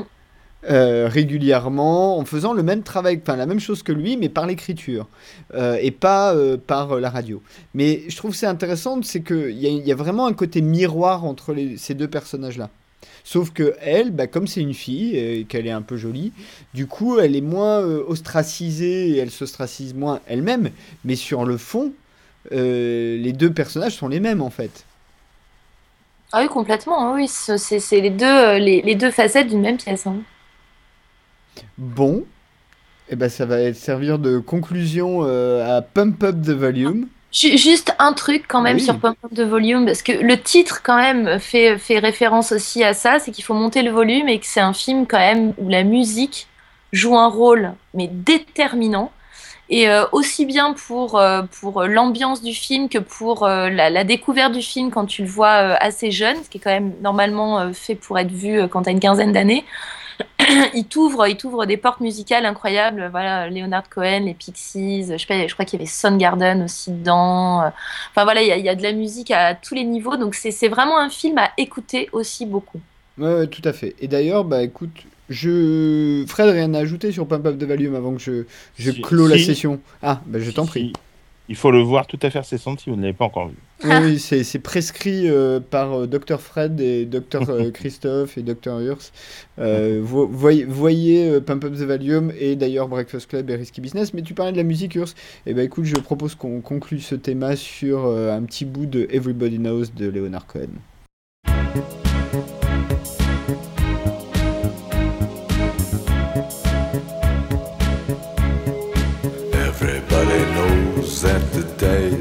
Loaded. Everybody rolls with their fingers crossed.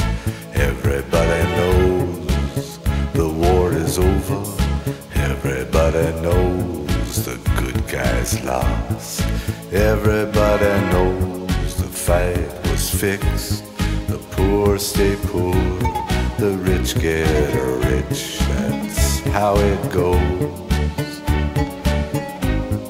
Everybody knows. Everybody knows that the boat is leaking. Everybody knows the captain lied. Everybody got this broken feeling like their father or their dog just died. Everybody talking to their pockets.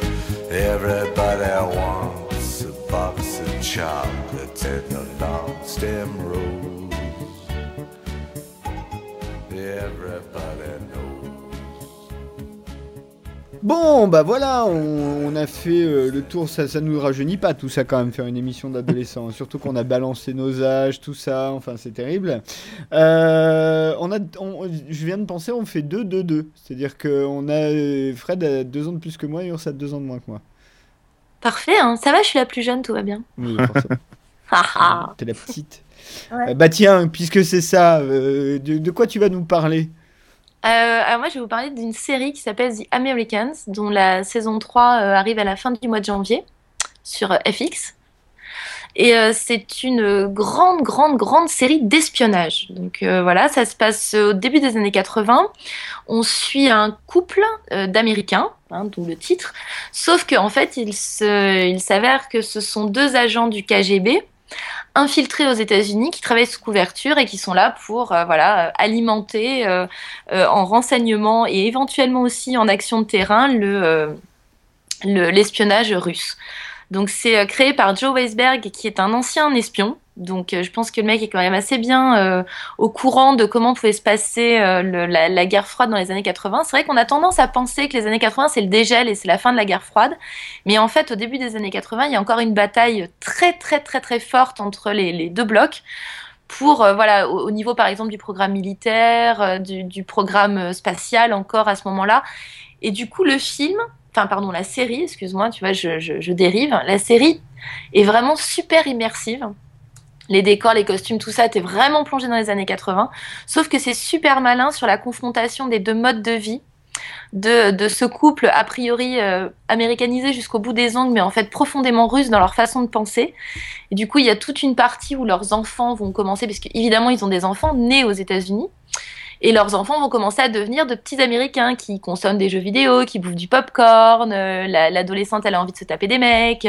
Et du coup, tu vas avoir, enfin voilà, tu as toute la confrontation entre l'éducation que ces deux Russes ont reçue de la mère patrie et euh, la réalité dans laquelle ils vivent actuellement et qu'ils combattent farouchement. Donc c'est vraiment une excellente série, euh, vraiment très très très bien, The Americans.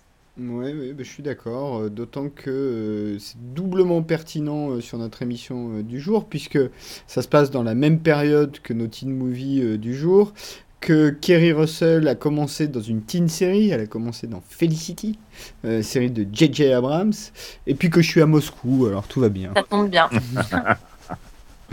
Euh, Fred, quelque chose à dire sur The Americans? Bah, que je ne l'ai pas encore vu, que depuis euh, le dernier enregistrement, j'avais la saison 2, mais maintenant j'ai enfin récupéré la saison 1, et que vu euh, les, les échos ultra favorables euh, que je reçois bah, de, de, de part et d'autre, euh, ouais, j'ai très très envie de la voir et de la découvrir, et c'était déjà le cas, mais là ça c'est encore un petit peu plus, euh, un peu plus fort. Alors moi je dois avouer que j'ai vu la première saison euh, assez... euh, Enfin j'étais bien accroché. Dans la deuxième saison, il y a à un moment donné un petit ventre mou qui m'a un peu perdu et j'ai un peu, je traîne un peu des pieds pour y retourner, pour être honnête. Mais, mais, mais pas, euh, ça a pas trop, c'est pas de la qualité, hein, c'est vraiment juste que tu sors et puis si tu reviens pas tout de suite, après ça peut durer des siècles avant que tu y retournes.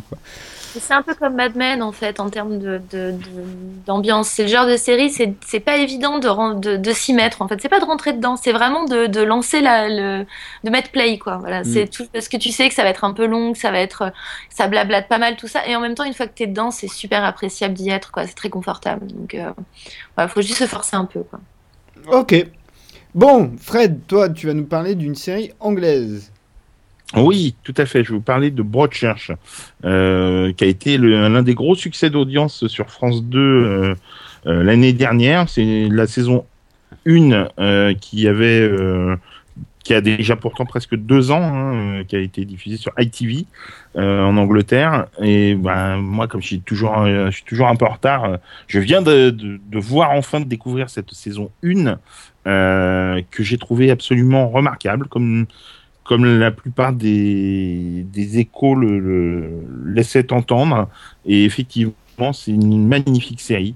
euh, à l'ambiance vraiment envoûtante, euh, magnifiquement écrite par Chris euh, Chibnall qui donc il l'a créé euh, et qui est superbement interprétée. Alors bah, notamment par par ce comédien dont le nom m'échappe à chaque fois. David Tennant. Merci, David Tennant. Et euh, également Olivia Colman qui est, remarquable. Mais tout le casting hein, vraiment est très très très fin, fait passer plein plein d'émotions. Alors euh, Broadchurch, ça raconte quoi? C'est l'histoire d'un gamin qui a retrouvé assassiné dans une, euh, petite ville, euh, une petite station balnéaire, on va dire. Donc, il est retrouvé assassiné. Mais ce qui compte, c'est pas tant l'enquête, l'enquête de police, qui bon a bien sûr son intérêt quand même, hein, mais c'est pas tant de trouver le coupable qui est, qui est important et intéressant, c'est les répercussions que va avoir cette mort sur toute la communauté et euh, qui va dévoiler un petit peu toute la face sombre et la face cachée euh, de, de, toutes ces, de toutes ces personnes euh, qui, qui sont donc dans, dans cette ville. Ça, c'est extrêmement bien euh, écrit, extrêmement intéressant, euh, la façon dont, dont on, on voit la, les vicissitudes de cette communauté. Euh, c'est également, euh, enfin, c'est vraiment un instantané quoi sur euh, sur une ville, euh, une ville d'Angleterre au- aujourd'hui. C'est vraiment remarquable. Et donc j'ai vu la première saison qui est, superbe et j'ai enchaîné avec la seconde saison, donc qui vient de débuter sur ITV le 5 janvier dernier. Et euh, premier épisode que j'ai trouvé alors, excellent. Vraiment, euh, ça faisait un peu peur parce que on se disait qu'après euh, les huit premiers épisodes de la saison 1, ça, bah voilà, c'était. Est-ce que ça valait le coup de, de rempiler Bah oui, parce que l'écriture fait qu'on repart un petit peu juste un peu après la saison 1 et que ça donc qui va débuter alors que, va se passer un il va se passer une énorme surprise. Je vais pas la dévoiler si vous n'avez pas encore vu la, première saison. Euh, si comme moi vous êtes un petit peu un petit peu lent à la détente. Et, euh, et donc il va y avoir une énorme surprise qui va rabattre en fait toutes les cartes euh, de la fin de la saison 1. On pensait l'histoire bouclée, puis ça repart en fait euh, sur euh, d'autres euh, terrains et une seconde affaire vient se- s'entremêler et pour le moment, alors je n'ai vu qu'un épisode, hein, mais pour l'instant c'est narrativement extrêmement bien troussé. Et puis en plus, on a la chance d'avoir dans cette seconde saison deux comédiennes ultra populaires qui, font leur apparition, puisque dans des rôles d'avocate, on va retrouver Charlotte Rampling et Marianne Jean-Baptiste, qui jouait donc dans euh, FBI Portée disparue. Et euh, le premier épisode laisse augurer des face-à-face entre elles deux, euh, qui devraient vraiment valoir leur pesant de cacahuètes. Bon, bah, Et voilà, donc euh, très très très belle série que vraiment je vous conseille ardemment. euh, Urs, tu as vu Broadchurch? Non, je n'ai pas vu Broadchurch, mais comme nous sommes en train de- d'enregistrer euh, cette émission pour la deuxième fois et que c'était déjà le coup de cœur précédent de Fred, du coup, je me suis procuré les deux premiers épisodes de la saison 1. Donc euh, voilà, je, vais m'intéresser de très près à Broadchurch. Et je vais re-rappeler qu'il y a un remake euh, américain qui a été fait qui s'appelle Grace Point, je crois par la Fox, si je dis pas de bêtises, avec le même David Tennant euh, Ouais. et euh, euh, qui était euh, l'épouse de Walter White dans Breaking Bad, Ouais. et qui raconte exactement la même histoire. Donc pour ceux qui ont vu la version anglaise, ça n'a aucun intérêt. Enfin, Et autre chose que je vais rappeler également, mais comme les auditeurs n'auront pas entendu le, le précédent enregistrement, c'est pas très grave.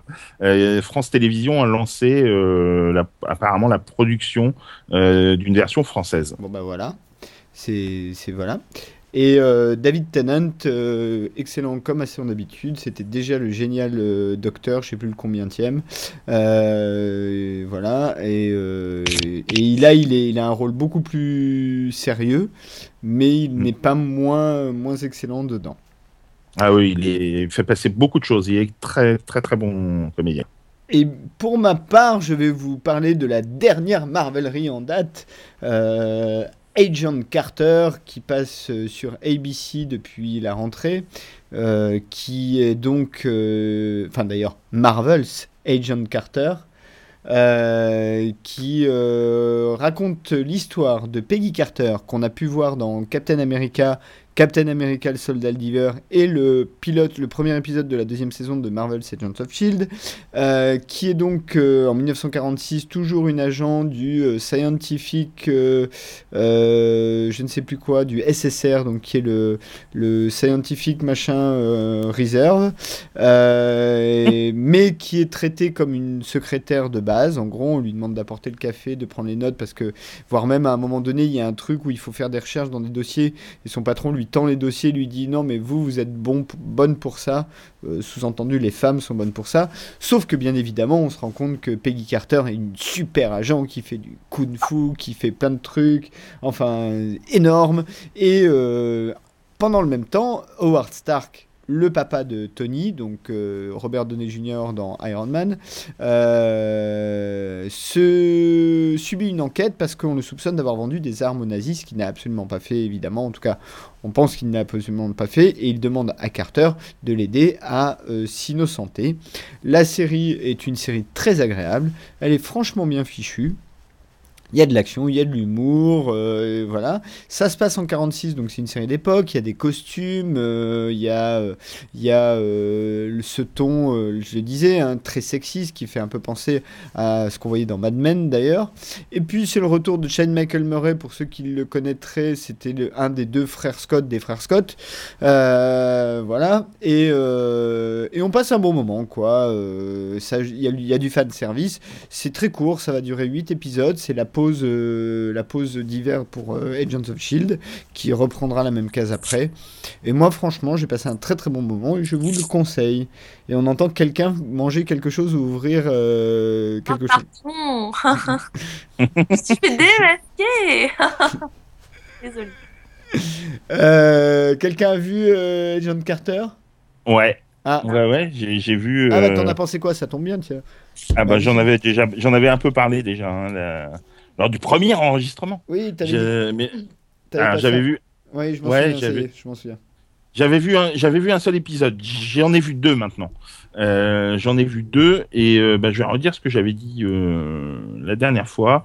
C'est une série ultra efficace, vraiment très sympa, avec plein plein de déjà un très beau décorum, hein, une reconstitution qui est plutôt plutôt pas mal faite, hein, faut, faut l'avouer. Euh, la comédienne qui joue à Jean Carter, dont je ne m'aventurerai pas à vous donner le nom, mais Christophe va le faire avec grand plaisir. Euh, C'est voilà. Hayley Atwell, qui joue Voilà, d'ailleurs, euh, qui est la même comédienne qui joue euh, Peggy Carter dans les Captain America d'ailleurs. Voilà, exactement. Et euh, elle est, elle est remarquable, vraiment. Elle fait vraiment très, très, très bien euh, ce qu'elle a à faire. Euh, bon, après, voilà, un- en termes de scénar, c'est pas foufou, mais c'est, euh, c'est très efficace, très divertissant. On passe un super moment. Euh, J'avais un petit peu peur euh, que euh, ça devienne rép- répétitif. sur une saison de 22 épisodes, mais comme tu l'as dit, c'est un run de 8 épisodes, donc ça devrait largement faire le job et peut-être même le faire tellement bien que ça va peut-être nous faire euh, regretter que ça dure pas plus longtemps et que et que Agent of Shield revienne, je sais pas. Ah non Euh, Ah non non non non non bon bah tant mieux. Écoute, euh, Ah, Moi je, je non, c'est un, peu- c'est un- c'est un peu gratuit ce que je viens de dire, mais je- mais je l'assume totalement. c'est- toujours le cas. Moi j'adore Marvel Agents of Shield. Je suis, j'ai hâte que ça reprenne là. D'accord, mais euh, non, non, mais pour, pour, pour être plus sérieux, euh, je trouve la, la série vraiment super bien euh, troussée. Et pour revenir un peu sur Agent of Shield, pour être tout à fait franc, moi j'ai vu que le début de la saison 1 pour le moment, qui était vraiment pas super réussi. Paraît-il que ça va beaucoup mieux par la suite. Mais je me souviens notamment du pilote qui était quand même pff, pas génial, quoi. C'était alors que là, Là, on est dans une série qui est tout de suite, qui va, qui va directement dans le feu de l'action, quoi. Ça, ça bouge, ça, il y a de l'humour, il y a du second degré. euh, non, c'est vraiment très fun. Euh, et ouais, je pense que c'est bien d'avoir huit épisodes pour se, pour pas trop, euh, trop gâcher le, le plaisir. Ouais, alors ce que tu dis euh, est assez juste, mais euh, je vais redire aussi euh, ce que j'avais déjà dit la dernière fois, c'est que Marvel est quand même en apprentissage de télé, plus que d'ici d'ailleurs, qui est présent quasiment non-stop depuis presque 50 ans. Marvel, eux, ils, ils apprennent. Et par exemple, il y a une chose très différente entre le début de Agents of Shield et le début de Agent Carter, c'est que dans Agents of Shield, ils expliquent beaucoup au début. Qu'est-ce que le Shield, comment ça marche, etc. Dans Agent Carter, ils expliquent que dalle.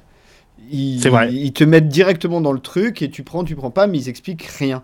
Et du coup, euh, bah, tu, comme c'est court et ils sont un peu obligés de faire ça, mais du coup, il y a ce temps-là qui était un peu euh, longué dans le début de Agents of Shield. Pas que pour ça, hein, mais il y avait d'autres raisons. Ils ont aussi euh, hésité entre le procédural ou enfin le formula show ou euh, l'histoire à long terme pour finalement opter pour la deuxième parce que c'est absolument évident que c'est ce qu'il faut faire avec des univers Marvel. Mais voilà, ils ont hésité beaucoup. Alors que là, ils n'ont pas hésité du tout. C'est une histoire à suivre et t'es directement dedans. Et point. Enfin, il n'y a pas de, il y a pas de question quoi. Mm, mm.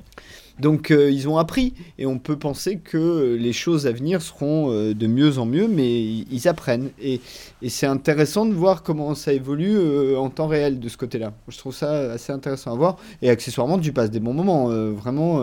même Ah non, mais oui, complè- mais complètement. Excuse-moi, je te coupe, mais oui, je oui, t'en tu- prie. com- complètement. On, on passe un super moment dans John Carter et bon, euh, on est vraiment complètement plongé dans le Marvel euh, Cinematic Universe euh, parce que maintenant, il faut vraiment voir les films, faut Ouais. voir les séries, faut voir les dessins animés, faut tout voir pour euh, essayer de, de- vraiment d'appréhender la totalité euh, de l'univers. Euh, bon, on sait très bien qu'on peut pas tout voir, bon à part des ultra fanatiques, mais si on, on voit l'essentiel, on comprend quand même voilà les choses, on a des, des petits clins d'œil. Enfin, c'est c'est assez savoureux. Euh, ça devient ça en devient méta presque. Donc euh, c'est Ouais, euh, je suis, je suis d'accord et j'ajouterais en plus que et peut-être ça- t'as pas vu toi Urs Agent Carter toujours? Non, non, non. Autant euh, Fred m'a donné envie de voir Broadchurch, autant je suis désolée, tu m'as pas donné envie. Eh ben Agent Carter, peut-être pour te donner un peu envie, dans l'esprit du personnage, c'est un peu un Indiana Jones en femme. Dans l'esprit. Si tu veux, je doute, je doute pas que Agent Carter soit meilleur que Agent of Shield. Je pense Ah non, qu'effectivement. non, c'est c'est pas, c'est pas meilleur. Hein. C'est Agent C'est of différent. Shield et c'est très différent. Et Agent of Shield, moi je trouve, est nettement meilleur qu'Agent Carter. Mais, euh, Ah ouais? mais c'est très bien Agent of Shield. Il y a vraiment. enfin, il y a Je pas photo. quoi. j'irai j'irai pas sur, sur le débat. En l'occurrence, j'ai vu aucun des deux. Enfin, j'ai vu juste le premier épisode d'Agent of Shield, ça m'a pas botté. Mais non, si tu veux, moi, ce qui me, ce qui me dérange en fait, c'est ce côté. Euh, euh, et puis, enfin, pas épisode, mais euh, je, je trouve la, la, la démarche de Marvel absolument hallucinante et formidable. En termes industriels, ce qu'ils sont en train de faire dans le milieu de l'entertainment, c'est juste une révolution. Et à observer et à analyser, je trouve ça fascinant. Maintenant, ce que ça, ce que ça sous-tend comme, euh, comme type de, de consommation de la culture, moi, j'aime pas ça. Voilà, j'aime pas avoir besoin, justement, comme tu le disais, Fred, d'avoir vu les deux films, d'avoir euh, suivi la série à la télé pour pouvoir comprendre le dessin animé. Il y a un moment donné où moi, ça me, ça j'ai l'impression qu'on télécommande en fait mes goûts et j'ai l'impression que du coup, l'offre, sous, sous, sous l'apparence de se multiplier, en fait, elle se réduit à quelques gros champs qui sont en gros le champ des super-héros. Et ça, ça me pose un vrai problème de, de, de spectatrice. Enfin, C'est pour ça que je j'irai pas sur Agent Carter, déjà parce que l'univers m'intéresse pas forcément énormément, mais surtout parce que, euh, comment dire, j'aime j'aime pas ce que ça sous-tend comme modèle cinématographique ou culturel pour les 20 prochaines années. Voilà, donc... euh, bon. ouais, euh, à, à savoir, excuse-moi, non, je t'en Christophe, prie. à savoir que quelque chose qui est, qui est assez intéressant, c'est de voir euh, en France comment on, on- on fait ce, ce genre de choses. Il y a une série notamment qui, qui est pas mal là-dessus. Euh, c'est HeroCorp, la série de Simon Astier, où il y a un côté euh, transmédia qui est très très développé et euh, où on retrouve un petit peu, alors dans une moindre mesure, hein, puisque la série est quand même beaucoup plus euh, confidentielle que ne peut l'être une série Marvel, mais euh, voilà, Simon Astier a vraiment conçu sa série. Faut voir les web-séries pour comprendre, euh, si on veut tout comprendre, quoi.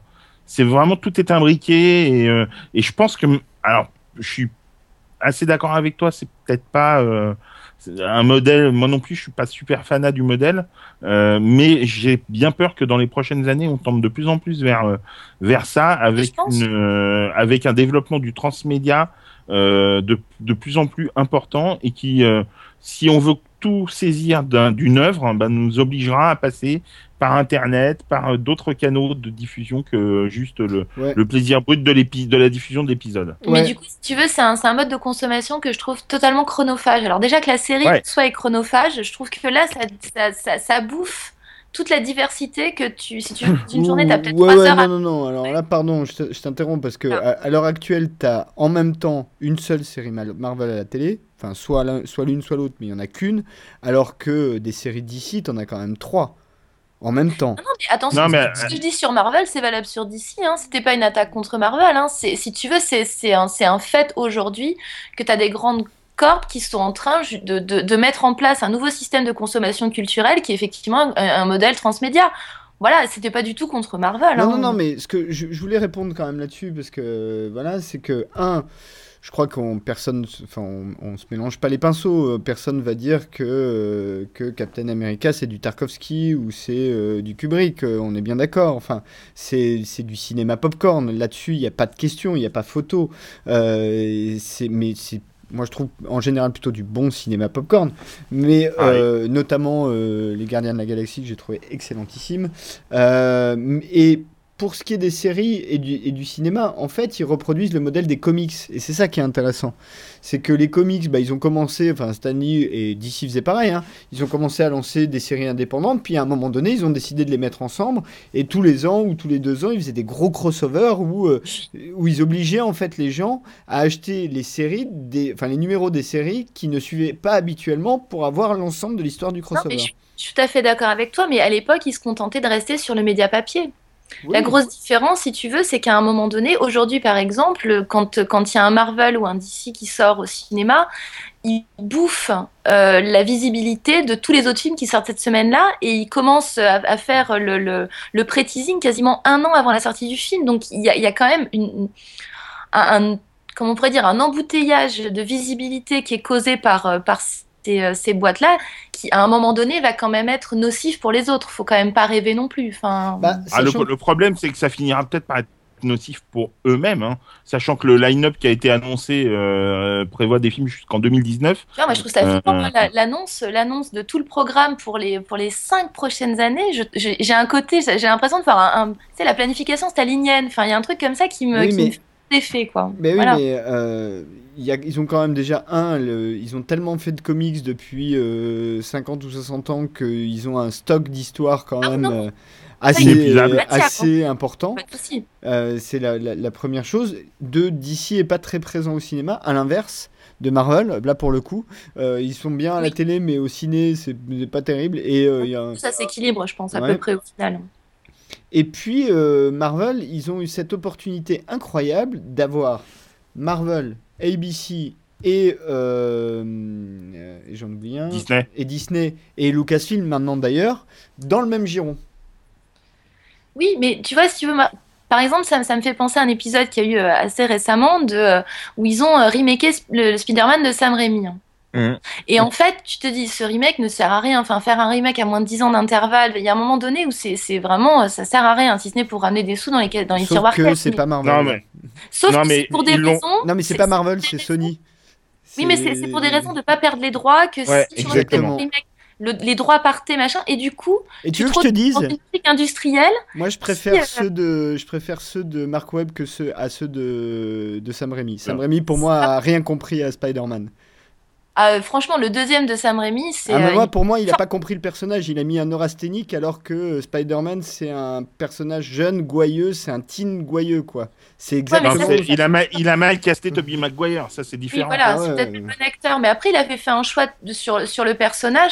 On pourrait dire la même chose de Batman. euh, Tu vois, il y a un moment donné où euh, Nolan a pris aussi des libertés avec euh, l'imagerie que euh, Burton avait par exemple donné à Batman. Tu vois, donc tu peux prendre des angles, des angles psychologiques différents et gérer tes personnages. Tu fais ce que tu Il y a veux. peut-être une erreur de casting sur Tobey Maguire. J'ai pas je- dit c'est mieux ou c'est moins bien, j'ai dit je préfère. hein.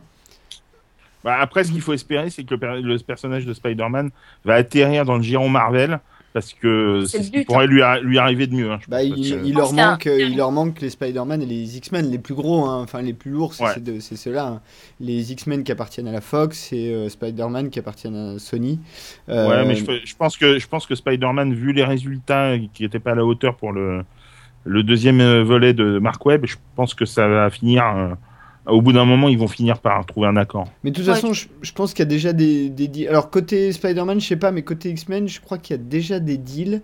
Parce qu'il me semble que c'est à la fin d'un des films euh, qui est pas un X-Men où tu voyais euh, le teasing. De... Bah, je crois que c'est à la fin de Amazing Spider-Man où en post-générique, tu voyais le teasing de X-Men Apocalypse. Ouais, c'est possible. Je me souviens plus, mais c'est possible. Je sais plus. Mais tu vois, X-Men par exemple, ils sont, ils sont plus intéressants sur la façon dont ils continuent à faire vivre la franchise. Ouais, c'est génial. Tu vois, autant les autres sont partis avec des remakes. Bah, euh, c'est génial, moi, honnêtement, Days of Future Past, j'ai été très, très, très déçu. hein. ouais, il est quand même bien. Il est Ah. moins bon que le précédent, mais il est quand même. Tu, tu sors. Ah non, non, euh, et, et je peux expliquer pourquoi. Je suis un très gros amateur de la BD originale, euh, donc de X-Men Days of Future Past, le comics. Et pour moi, ils sont passés, mais complètement à côté. C'est une histoire sur euh, la coercition, c'est une histoire sur euh, le fanatisme, le, des idéologies euh, eugéniques, nazies, voilà. Et ils ont essayé de faire un truc, en gros, une histoire euh, qui se passe dans les années 70 euh, avec euh, Serval, quoi. Qui, franchement, enfin, moi, pour moi, ils sont passés à côté. et, honnêtement, il aurait mieux valu que ce soit Matthew Vaughn qui le réalise plutôt que, plutôt que Brian Singer. Bon, qui est- moi, je trouve que le film, il est passé à côté, alors qu'à l'inverse, j'avais adoré X-Men First Class. Ouais, ouais, mais enfin, écoutez, te trouve allez, voir Kingsman, et puis vous serez content que Matthew Vaughn il ait réalisé Kingsman. C'est juste génial. Ouais, mais je doute pas, bah, j'adore. hein. Enfin, ouais, même on avait parlé euh, dans une émission Ouais. précédente de Stardust du même Matthew Vaughn, qui est un super film aussi. Mais voilà, Euh, moi, euh, X-Men Days of Future Past, j'ai été très, très, très déçu. Très, très Bah, déçu. ça reste quand même plus créatif que de refaire un remake euh, d'un deuxième volet, quoi. Ouais, peut-être. Peut-être, mais c'est pas des remakes, hein, Spider-Man, parce que le, le, Non, Ma- mais, Mark Webb reprend pas les intrigues de Sam Ouais, c'est des reboots, hein, mais C'est bon. c'est un oui. reboot, c'est... Euh, Bah oui, c'est différent quand même. Ouais, mais c'est pas beaucoup plus intéressant. euh. Bah, quand c'est Bah, un, le- quand c'est moi, un personnage préexistant au film, oui. Ouais, écoute, moi j'avais pas beaucoup aimé le premier, j'ai beaucoup aimé le 2. Euh, De mais Mark bon, Webb ça- Ouais, Ouais, ouais. moi aussi, moi aussi, j'ai beaucoup aimé le, le 2. Je trouve qu'il a vraiment trouvé le, le ton, euh, tout ce qu'il faut, quoi. Ouais, non, non le, 2, le 2 est vraiment sympa. Bon, après, voilà. euh, Sauf euh, Electro qui est raté. Electro Ah oui, euh, carrément. Electro, mais Electro, ouais, Electro est raté. À l'inverse, le futur Hobgoblin, enfin le futur Gobelin vert, je sais plus comment il l'appelle en français. lui, en revanche, je l'ai trouvé très bien. Pas moi, mais bon, comme quoi les goûts et les couleurs. hein. Moi, j'avais déjà, j'aime bien cet acteur. J'avais déjà beaucoup aimé dans un film que peut-être peu de gens ont vu, qui s'appelle Chronicle, qui est un, Oui, je l'ai vu. hein. Génial. il est De Josh. Trank. de Josh Trank qui est euh, qui est un film qui s'inspire moi pour moi beaucoup de Akira enfin c'est et c'est exactement ça Euh, et l'acteur est vraiment bien je trouve vraiment vraiment vraiment très bien Ah ouais, ouais, non, c'était vachement bien, euh, Chronicle. Enfin bon bon on va conclure parce qu'il va falloir que je vous abandonne Ouais. les amis donc euh, bah, merci à tous les deux Euh, Ursula on te retrouve euh, comme d'habitude? Euh, oui, sur mon blog, Miss Ventrash, euh, et puis sur Slate, sur Nouvelle Ob, sur Criticat, au choix. et Fred les chroniques de cliffhanger.com et euh, Ouais. French Touch et peut-être tu peux en profiter pour dire un petit mot euh, de French Touch? Oui, bien sûr, avec plaisir. euh, merci euh, de m'en laisser l'occasion. Euh, French famille. Touch, c'est voilà, Bah, c'est voilà, en compagnie d'Alexandre Le Train, hein, que vous connaissez bien par ici. Euh, on- donc, on décrypte l'actualité euh, de, des séries françaises, euh, donc euh, avec des débats, des analyses et puis euh, bah, des invités maintenant. Ah Donc, ouais? euh, Ah oui, ouais, vous ouais, avez on a les gens de eu. shérif, Voilà, on a eu deux déco-créateurs de shérif dans l'avant-dernière émission. Euh, Alexandre l'a rencontré pour la, prochaine émission, euh, le directeur des programmes d'OCS, pour une, longue interview. Et voilà, on essaye d'avoir euh, des invités de temps en temps et, et on parle donc de, de tout ce qui est série française. Bah écoute, euh, voilà, très bien. À, à découvrir alors à la fois sur euh, www.leschroniquesdecliffhanger.com et à la fois sur euh, season1.fr euh, où vous pouvez également me lire de temps en temps. Enfin, pas de temps en temps, assez souvent d'ailleurs. Voilà. Et vous pouvez retrouver également Screenplay. Euh, l'émission sur Season 1, vous pouvez retrouver Season 1, le podcast sur Season 1, enfin vous pouvez tout retrouver sur Season 1, c'est magnifique. Euh, voilà, et euh, bah écoutez, moi je vous dis à la prochaine fois. Alors normalement notre prochaine émission devrait être un concept assez original, si on arrive à mettre en place ce qu'il faut, n'est-ce pas Urs? Absolument. C'est- Il va falloir gérer de la technique. Voilà, Il y a un ça. petit peu de technique, voilà. Et, euh, et on vous en dira pas plus. Euh, Jusqu'à partir de là, euh, moi je vais juste vous souhaiter euh, de passer ben, une bonne soirée, une bonne journée. Je ne sais pas quand vous écoutez cette émission. À la prochaine fois et bonjour chez vous.